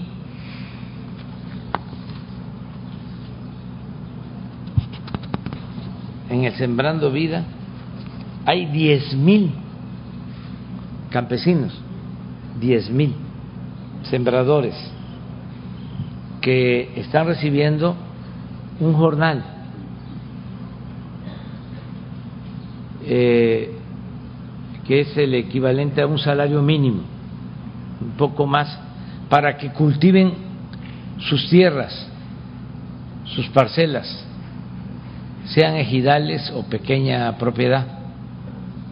Y están eh, ya sembrando en 24 mil hectáreas y nos están pidiendo más porque este es un programa en eh, Sinaloa que ayuda mucho. Eh, y lo tenemos en Sinaloa y en Chihuahua y en Durango y en toda la sierra.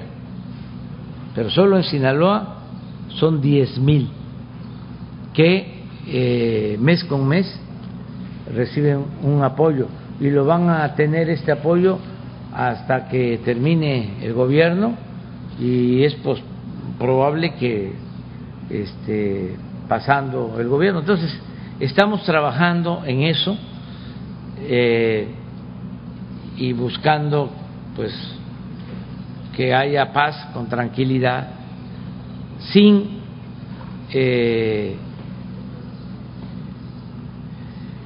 solo usar medidas coercitivas, porque eso es lo otro, este, el querer resolver todo con el uso de la fuerza. Nosotros pensamos que hay que ir a atender las causas, los orígenes de los problemas.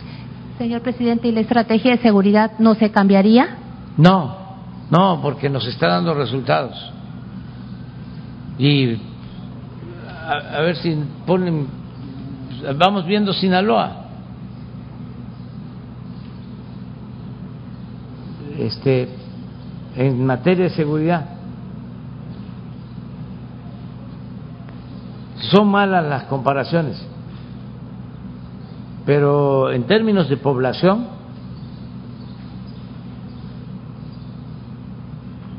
a ver, eh, si ponen lo de homicidios, pero la, la nacional de homicidios,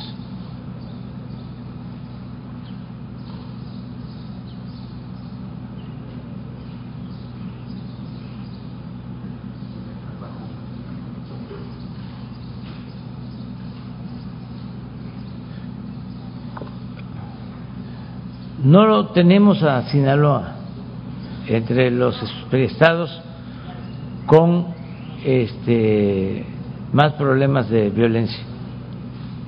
Este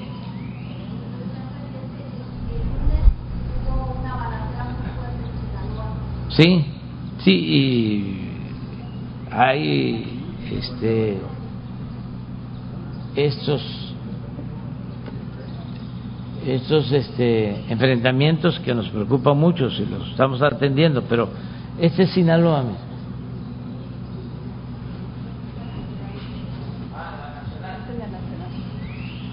Pero podemos tener una de los estados. Esta es la nacional. Ya lo he explicado. Así venía. Aquí llegamos nosotros, aquí. A ver si me dejan, nada más para terminar. Sí, aquí llegamos y así vamos. es en lo más difícil que tenemos.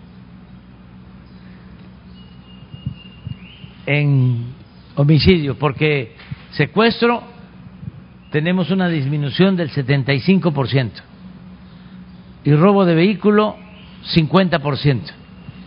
Este es el eh, delito que más nos costó trabajo, incluso en los primeros años eh, tuvimos incremento, ya no igual, así, pero no bajaba. Ha empezado a bajar en los últimos ocho meses, un año, porque yo sostengo que ya está dando resultado la política que empezamos aquí, que tarda eh, el que haya trabajo, el que haya bienestar, que la gente sea atendida, el que no se le dé la espalda a los jóvenes, todo eso lleva tiempo, pero ya hay resultados. A ver si me ponen las de los estados.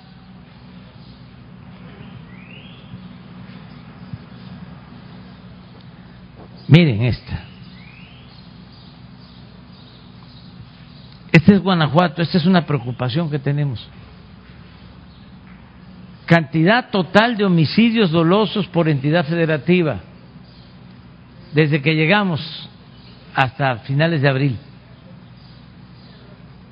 Diez mil cuatro homicidios, Guanajuato. Sinaloa, dos mil doscientos. Claro, poblacionalmente, Guanajuato es el doble en población. Si no me equivoco, Sinaloa tiene tres millones, Guanajuato, a ver si poco más de seis.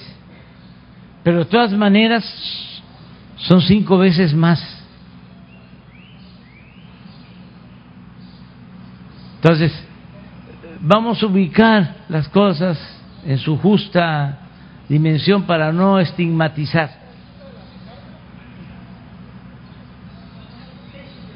Seis millones, entonces no me equivoqué. Son diez veces más. Perdón, cinco veces más. Asesinatos por población y sin población diez veces más.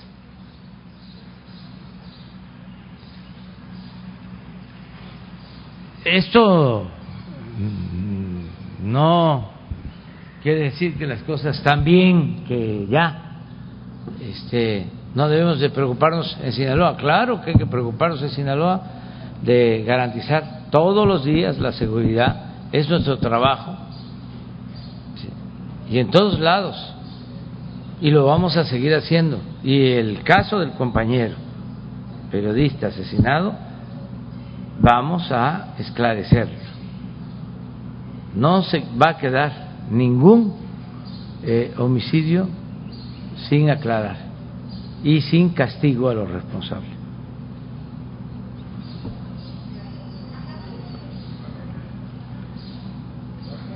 la compañera y luego tú. ¿Tú, tú también de aquí de Sinaloa? Sí. Y al final, digo, no, no al final. Sí. Ok. Eh, bienvenido, presidente Sinaloa. Bienvenido y bienvenido todos. Yo eh, al principio pensaba no participar, darle lugar a todos acá mismo, porque yo pues me siento que estoy con ustedes, gracias a Dios. Pero sí, antes yo lo que quiero poder decirles es que quiero agradecerle al comandante Fucio, al general también, Crescencio, respecto al problema que se dio y que presenté en Sonora de los retenes que se están solucionando ya esos problemas. Le quiero agradecer porque la gente estaba y sigue estando, pero ya están resolviendo ese problema, están quitando toda esa problemática y están resolviendo. Les quería agradecer al señor secretario También, señora Dan, le quería comentar nada más rapidito para que sea, pasársela rápido a la bonita, de respecto a- al problema de la Ilama, que tiene tres años acá mismo, el problema fuerte de la Ilama, y no se ha resuelto y ha estado, las reuniones han ido para allá incluso muchas personas de la Ilama, muchas mm, pe- personas mayores, y no le han resuelto para nada y es un problema agrario que no se da y no se da y no se da y, y los otros están Exacto, está la víbora chillando todavía y ahorita van a levantar como mil hectáreas ya los... No digo la palabra. Exacto. A ver, Ajá. tú explica. ¿Quién puede responder sobre eso rapidito? te parece. ¿Cómo no, Mixia? Y gracias, presidente. Ajá. En realidad estamos trabajando en conciliación, ¿no? No dejamos todos los días de ver a las partes. Por fortuna las conozco a muchos, a muchos de ellos viejos como yo. Hasta los tuve de compañeros invasores en algún momento. Ah, Por eso los, lo estamos tratando. Lo estamos, eh, estamos tratando de que haya una conciliación. ¿Cómo se resuelve eso? Aportando tierras para efecto de hacer una distribución para aquellos que están reclamando lo que creen son sus derechos. Y además, como se ha convertido en un problema social, presidente, aun cuando no, no acrediten un derecho de tierra, nosotros vamos a, eh, a tratar de darles una compensación en tanto se trata de problema social, gente que está ahí y que la Secretaría de Gobernación ha estado trabajando muy directamente con nosotros y estamos a punto de resolverlo. Son, casi do- 200 personas de, mm, mayores que tienen ese problema y ahorita están las mujeres.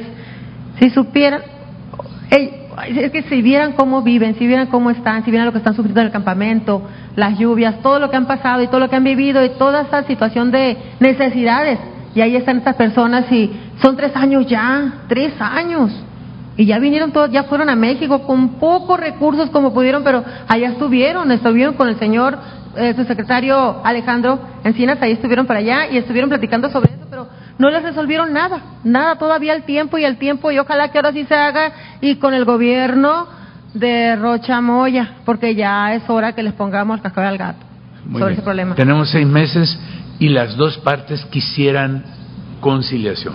Ya hablé con las dos partes, por eso es que vamos a caminar por esa vía. Muy bien, muchas gracias, presidente. Le, pa- le cedo a, la, sí. a la bonita porque Sí. yo Y me este- siento de ustedes acá. Muy buenos días, presidente. Me- soy Heidi Fonseca, reportera de Luz Noticias. Me gustaría saber cómo harán para desarmar al crimen organizado aquí en Culiacán, ya que quedó demostrado el pasado lunes que pueden tomar las calles a cualquier hora del día. Atacaron a la Guardia Nacional y pues no hubo detenidos. Y en otro tema me gustaría también saber cómo va la obra del puente Huites y también la carretera El Fuerte Choix, que pues conectará Sinaloa con Chihuahua.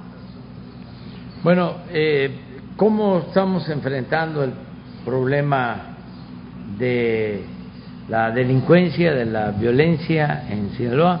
Ya lo expliqué, eh, atendiendo primero las causas, que haya opciones eh, de trabajo, que no se abandone a los jóvenes, que se les garantice el derecho al estudio, mm, el derecho al trabajo, el que haya movilidad social, el que puedan progresar, salir adelante eh, con el estudio y con el trabajo, el que puedan ascender en la escala social, progresar con trabajo, con estudio, sin eh, caer en actos delictivos. Yo tengo confianza en eso, porque lo he dicho también muchas veces, el ser humano no es malo por naturaleza, no nacimos malos. Son las circunstancias las que llevan a muchos a tomar ese camino de las conductas antisociales, porque no hay este esperanza, no hay expectativas de poder salir de la pobreza. Sus abuelos mueren pobres, sus padres mueren pobres, sus madres, y dicen, yo no quiero eso. Y algunos eh, razonan de que prefieren vivir poco porque saben los riesgos que corren, pero vivir de manera distinta, porque también son tentados por el estilo de vida que se ha venido imponiendo, un estilo de vida consumista, en donde lo más importante es lo material, la ropa de marca, el carro de lujo,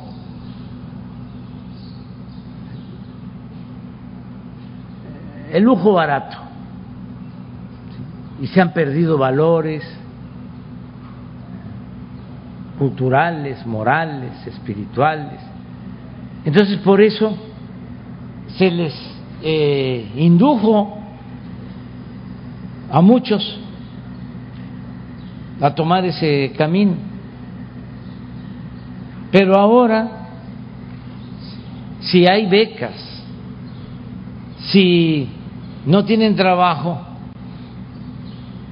y tienen la posibilidad de formarse, de trabajar como aprendices, eh, tienen esa opción, tienen esa alternativa. Yo creo en eso. Estoy convencido de que eso funciona. Claro, lleva tiempo. He estado comentando que cuando hablábamos de eso, de ir a las causas de que no se podía enfrentar la violencia con la violencia, el mal con el mal. No se puede apagar el fuego con el fuego. Decían, sí, sí, sí, sí, sí, para darme el avión. Sí está bien lo que tú dices, que hay que combatir la pobreza, que este, hay que dar empleos, que hay que atender a los jóvenes, pero eso lleva mucho tiempo. Eso tarda en dar resultados. Y por eso nunca hacían nada. Era más fácil pensar en el uso de la fuerza en las cárceles, en las amenazas de mano dura, en leyes más severas. Y nosotros estamos aplicando otra política distinta. Se eh, burlaban y lo siguen haciendo cuando sostuve de que eran eh, mejor los abrazos y no los balazos. Y yo sostengo que lo mejor es atender las causas y llamar a todos a que nos ayuden para que se den los cambios, a construir la paz. Y se ha ido avanzando poco a poco. Y otra cosa que también es muy importante es no asociarnos con la delincuencia. Porque si no hay fronteras, si es lo mismo la delincuencia que la autoridad, pues ya no hay remedio. Pero si está bien marcada la línea, la frontera, entonces, es distinto. Si hay posibilidad para que las cosas cambien. el buen ejemplo de la autoridad. Si el presidente es ladrón o se hace de la vista gorda y los gobernadores hacen lo mismo y los presidentes municipales, pues qué ejemplo se está dando. Pero si no es así, si hay honestidad, las cosas son distintas. Yo tengo mucha confianza en el pueblo, aquí en Sinaloa. Les voy a comentar algo. Aquí tienen eh, al mejor pitcher eh, de grandes ligas mexicano, a Julio Urias. A mí me gusta el béisbol, conozco a Julio, lo considero un ejemplo y le deseo que le vaya muy bien. Bueno, su papá, que fue el que lo entrenó, que era también beisbolista, que estuvo allá en mi estado jugando, el papá de Julio, en Tiapa, Tabasco. Este tiene una escuela de béisbol aquí en Culiacán, pero no en la ciudad, sino en una comunidad. Y tiene su escuelita y tiene a los niños ahí enseñándoles. Y desde la vez pasada le pedí al gobernador Quirino, que ahora está embajador en España, que le ayudara. Y ahora le pedí a Rubén y ya los están ayudando. Y ahí están los niños. Pues eso es lo que hay que hacer. Que tengan posibilidad de estudiar, que sean atendidos, que puedan tener eh, la opción al deporte, en este caso, bueno, a todos los deportes, pero si se puede más al béisbol, pero a todos. Entonces, que haya eso, que no se abandone a la gente. Y eso nos va a ir eh, permitiendo tener una sociedad mejor. Y yo espero que las cosas verdaderamente cambien con humanismo. Sobre las obras que le mencioné. Sí, en el caso de las obras, me decías de... Eh, el puente Huites y sí, también... ya se le entregó el recurso al gobernador. Es el puente Ah, no, es el... del Huites, se autorizó concesión, se está trabajando en la SST. sí, Es el que va hacia... Chihuahua. del fuerte para, para Chihuahua. Ya lo acordé, ya lo vi a la, SST. Sí, se está haciendo el proyecto este, para ese puente y ese camino. Eh, es una carretera hacia Chihuahua. Sí, yo pensaba que hablabas de Digo, el de... es mezquite, El Quelite. Quelite. El del Quelite. Ese ya. Gracias. Sí.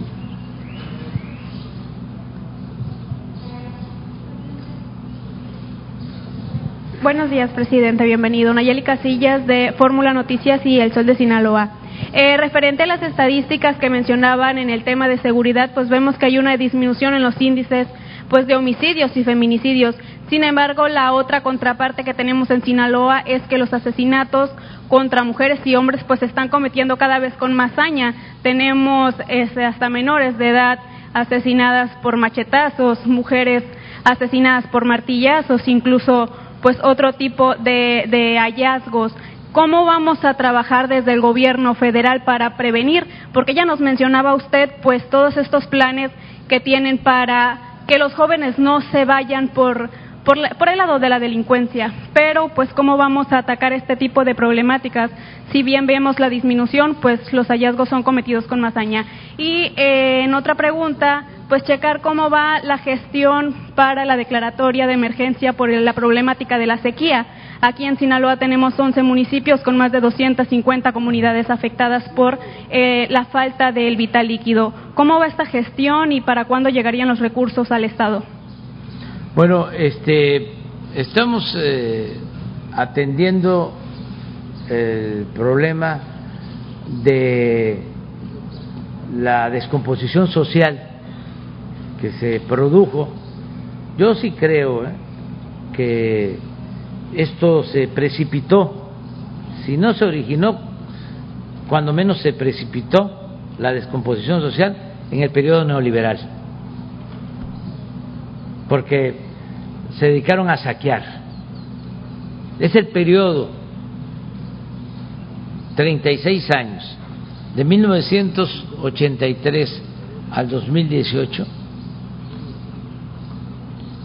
de más corrupción en toda la historia de México.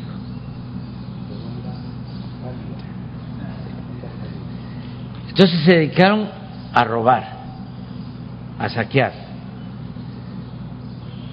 y eh, a imponer un modelo en donde lo importante era lo material y cuánto eh, vales, cuánto tienes, o cuánto tienes, cuánto vales.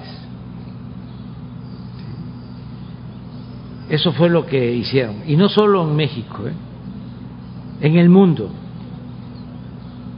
Cuando fui a la ONU lo planteé. Es eh, inmoral lo que hicieron, cómo concentraron tanto dinero, tantas riquezas en unas cuantas manos y hay mil millones de personas que no tienen ni para comer en el mundo. Hay una monstruosa desigualdad. Y querían, como lo planteé, eh, borrar valores culturales, morales, espirituales, como también se hizo aquí de tiempo atrás, cuando decían los políticos y que eh, le decían a un político, ¿y qué es la moral? Es un árbol que da moras y que sirve para eso no lo puedo repetir. O el que no tranza no avanza. O político pobre, pobre político. Porque ese era el modelo. Nuestro país resistió porque nosotros eh, somos herederos de culturas, de grandes civilizaciones. Eso es lo que nos ha salvado.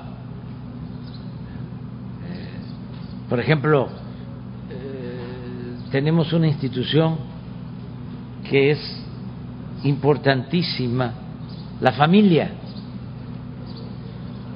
La familia mexicana es la principal institución de seguridad social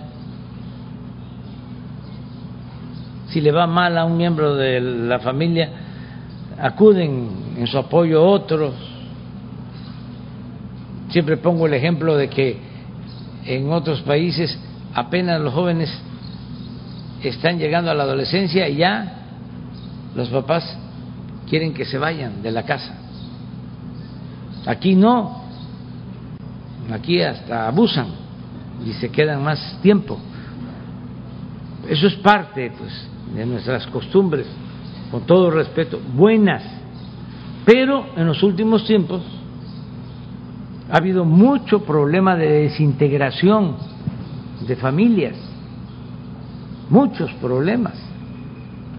Eso no se registra. Aprovecho para este, dejarlo de tarea para que nos ayuden los investigadores de qué pasó en el periodo neoliberal en cuanto a desintegración de las familias, cuando menos tener el dato del porcentaje de divorcios. Eso no lo tenemos. Y yo sostengo que creció muchísimo en los últimos tiempos. No eh, estoy diciendo de que no hay que divorciarse. No. Lo que quiero es este que sepamos lo que realmente sucedió, porque sí sabemos que no hubo crecimiento económico o que fue poco el crecimiento económico o que no hubo empleo, sabemos de lo material, sabemos de eh, las consecuencias de la inseguridad, de la violencia, pero las causas. Entonces, eh, ¿por qué la eh, saña?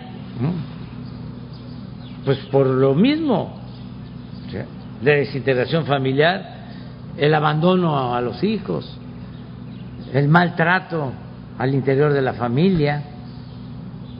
Yo conozco solo un estudio sobre sicarios, bueno, por cierto, donde se le hacen entrevistas a algunos sicarios y les preguntan por qué la eh, ¿no? ¿Por qué no tentarse el corazón y hay respuestas a lo que tú estás planteando. Este, pero me llamó mucho la atención una respuesta en el sentido de que eh, mi papá golpeaba a la madre este, constantemente y la maltrataba y todo. Entonces él tomó el camino de la delincuencia y se hizo famoso. Y fue a ver al papá, o el papá lo fue a ver a él, ya cuando él era jefe. Y no sé qué le fue a pedir el papá al hijo. y con mucho rencor, el hijo le dijo, vete, no te quiero volver a ver, porque si te vuelvo a ver,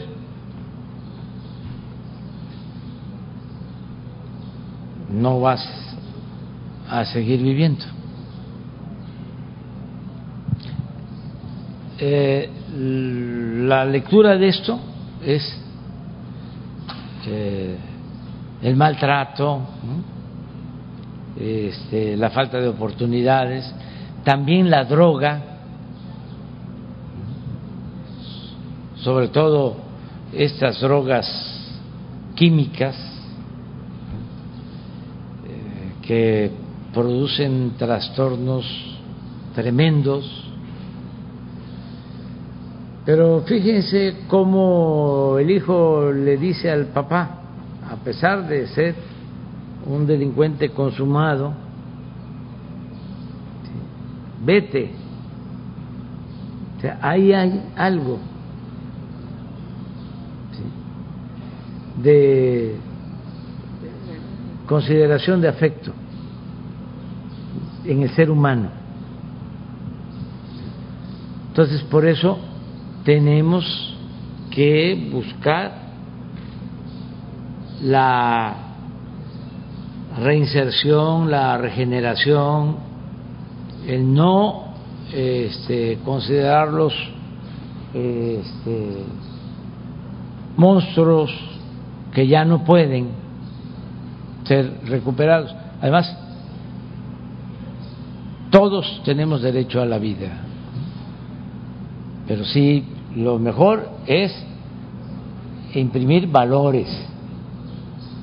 Eso es lo mejor. Y atender a los jóvenes, no dejarlos solos, que no tengan vacíos.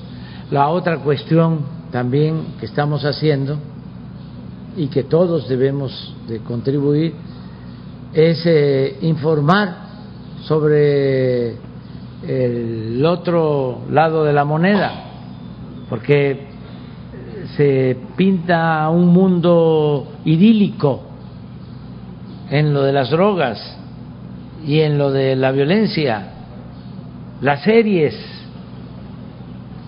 de que eh, la pasan muy bien. Y lo mismo, mm, ropa de lujo, eh, mansiones, muchachos, muchachas guapas, eh, poder que levantan el teléfono y le hablan a una autoridad, a un militar, le dan la orden, todo ese eh, mundo, ¿no? Y el otro, el de los laboratorios del fentanilo, que a los seis meses aniquilan a los jóvenes, y de la mugre que utilizan para hacer las drogas, eh, pues sobre eso, eh, el hecho de que se usen raticidas para hacer esas drogas, todo eso y cómo se va apagando la vida de los jóvenes, pues todo eso es parte de la campaña que estamos haciendo, enfrentando este, o contrarrestando esa vida supuestamente de mucha felicidad y de éxito. No, la felicidad es estar bien con uno mismo, estar bien con nuestra conciencia, y estar bien con el prójimo, no es lo material. Y eso lo tenemos en nuestras familias. Eso no hay que importarlo de Dinamarca o de Suecia, que son de los países con menos corrupción, en donde no hay corrupción. Y por lo mismo no hay pobreza. Y no hay violencia. Pero la materia prima se tiene en México, que son los valores que hay en nuestras familias, en nuestros pueblos. Lo que tenemos que hacer es exaltarlos este, y a los adultos mayores, los ancianos respetables, darles la tarea de estarle leyendo a los nietos la cartilla moral, de Alfonso Reyes, que es muy buena, y estar haciendo eh, labor intelectual. La lectura es importante, que Mocoritos vuelva a ser la Atenas de Sinaloa, como lo fue en un tiempo. Mocorito fue de los pueblos con más eh, promoción cultural de México, del país. Todo eso eh, es labor, desde luego, ya nosotros pues ya no vamos a poder, este, porque a mí me quedan dos años, cuatro meses, y este pero vienen las nuevas generaciones y estoy seguro que va a continuar eh, la purificación de la vida pública la moralización la transformación los cambios verdaderos ya nos vamos a desayunar eh, nada más para terminar ¿Eh? presidente Para terminar con la Vamos declaración allá, de... Chihuahua. La, la, lo de la declaración de emergencia por la sequía aquí en Sinaloa, ¿cuál es la respuesta que va a dar el gobierno? Ya se hizo la declaratoria ayer. A ver. Y el recurso cuándo El llegará día de para ayer Sinaloa? se hizo la declaratoria de zona de desastre por on- onda cálida en seis municipios. Y eso trae como consecuencia que vengan recursos para atender en alimentación, agua, etcétera, ¿no? Y, y estamos ya esperando. Además se nos autorizaron cin- seis plantas, cinco plantas de eh, potabilizadoras a propósito de la declaratoria que se hizo ayer justamente. Ya, ya nos vamos, vamos a desayunar.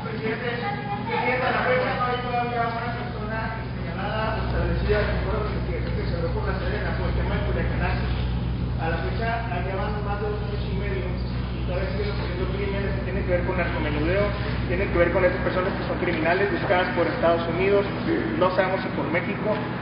Se comentó por el secretario de la Defensa aquí en Culiacán que se dio una investigación interna para conocer si había o no responsables y a dos años y medio no tenemos nada. Bueno, este, hacemos el compromiso de informar sobre lo que estás planteando ¿Por qué a la fecha, públicamente. por qué a la fecha no se tiene una persona responsable por lo menos de ese operativo fallido que se comentó? Vamos a, a, este, a informarlo bien, este, cuando tengamos todos los elementos.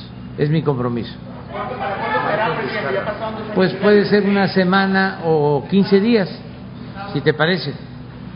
Marcos. Solo, que creo que debe haber un compromiso, como usted lo comenta, una semana, 15 días, pero que creo que es, una, es un asunto de dolo que tiene también la ciudad, se paralizó, fueron tres asesinatos. Sí, eh, eh, es una información que ya hemos dado, este, en el sentido, sí, en el sentido de que se suspendió el operativo y se suspendió porque no quisimos poner en riesgo la vida de mucha gente y yo eh, di la instrucción de que se detuviera el operativo porque lo que más me importa es la vida.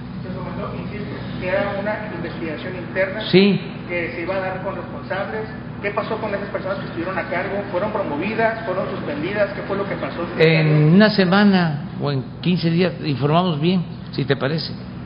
Sí. Para no hacerlo así, atropelladamente. Sí, nos estamos viendo. Sí, a Guadalupe Calvo. Sí. nada, nada, nada.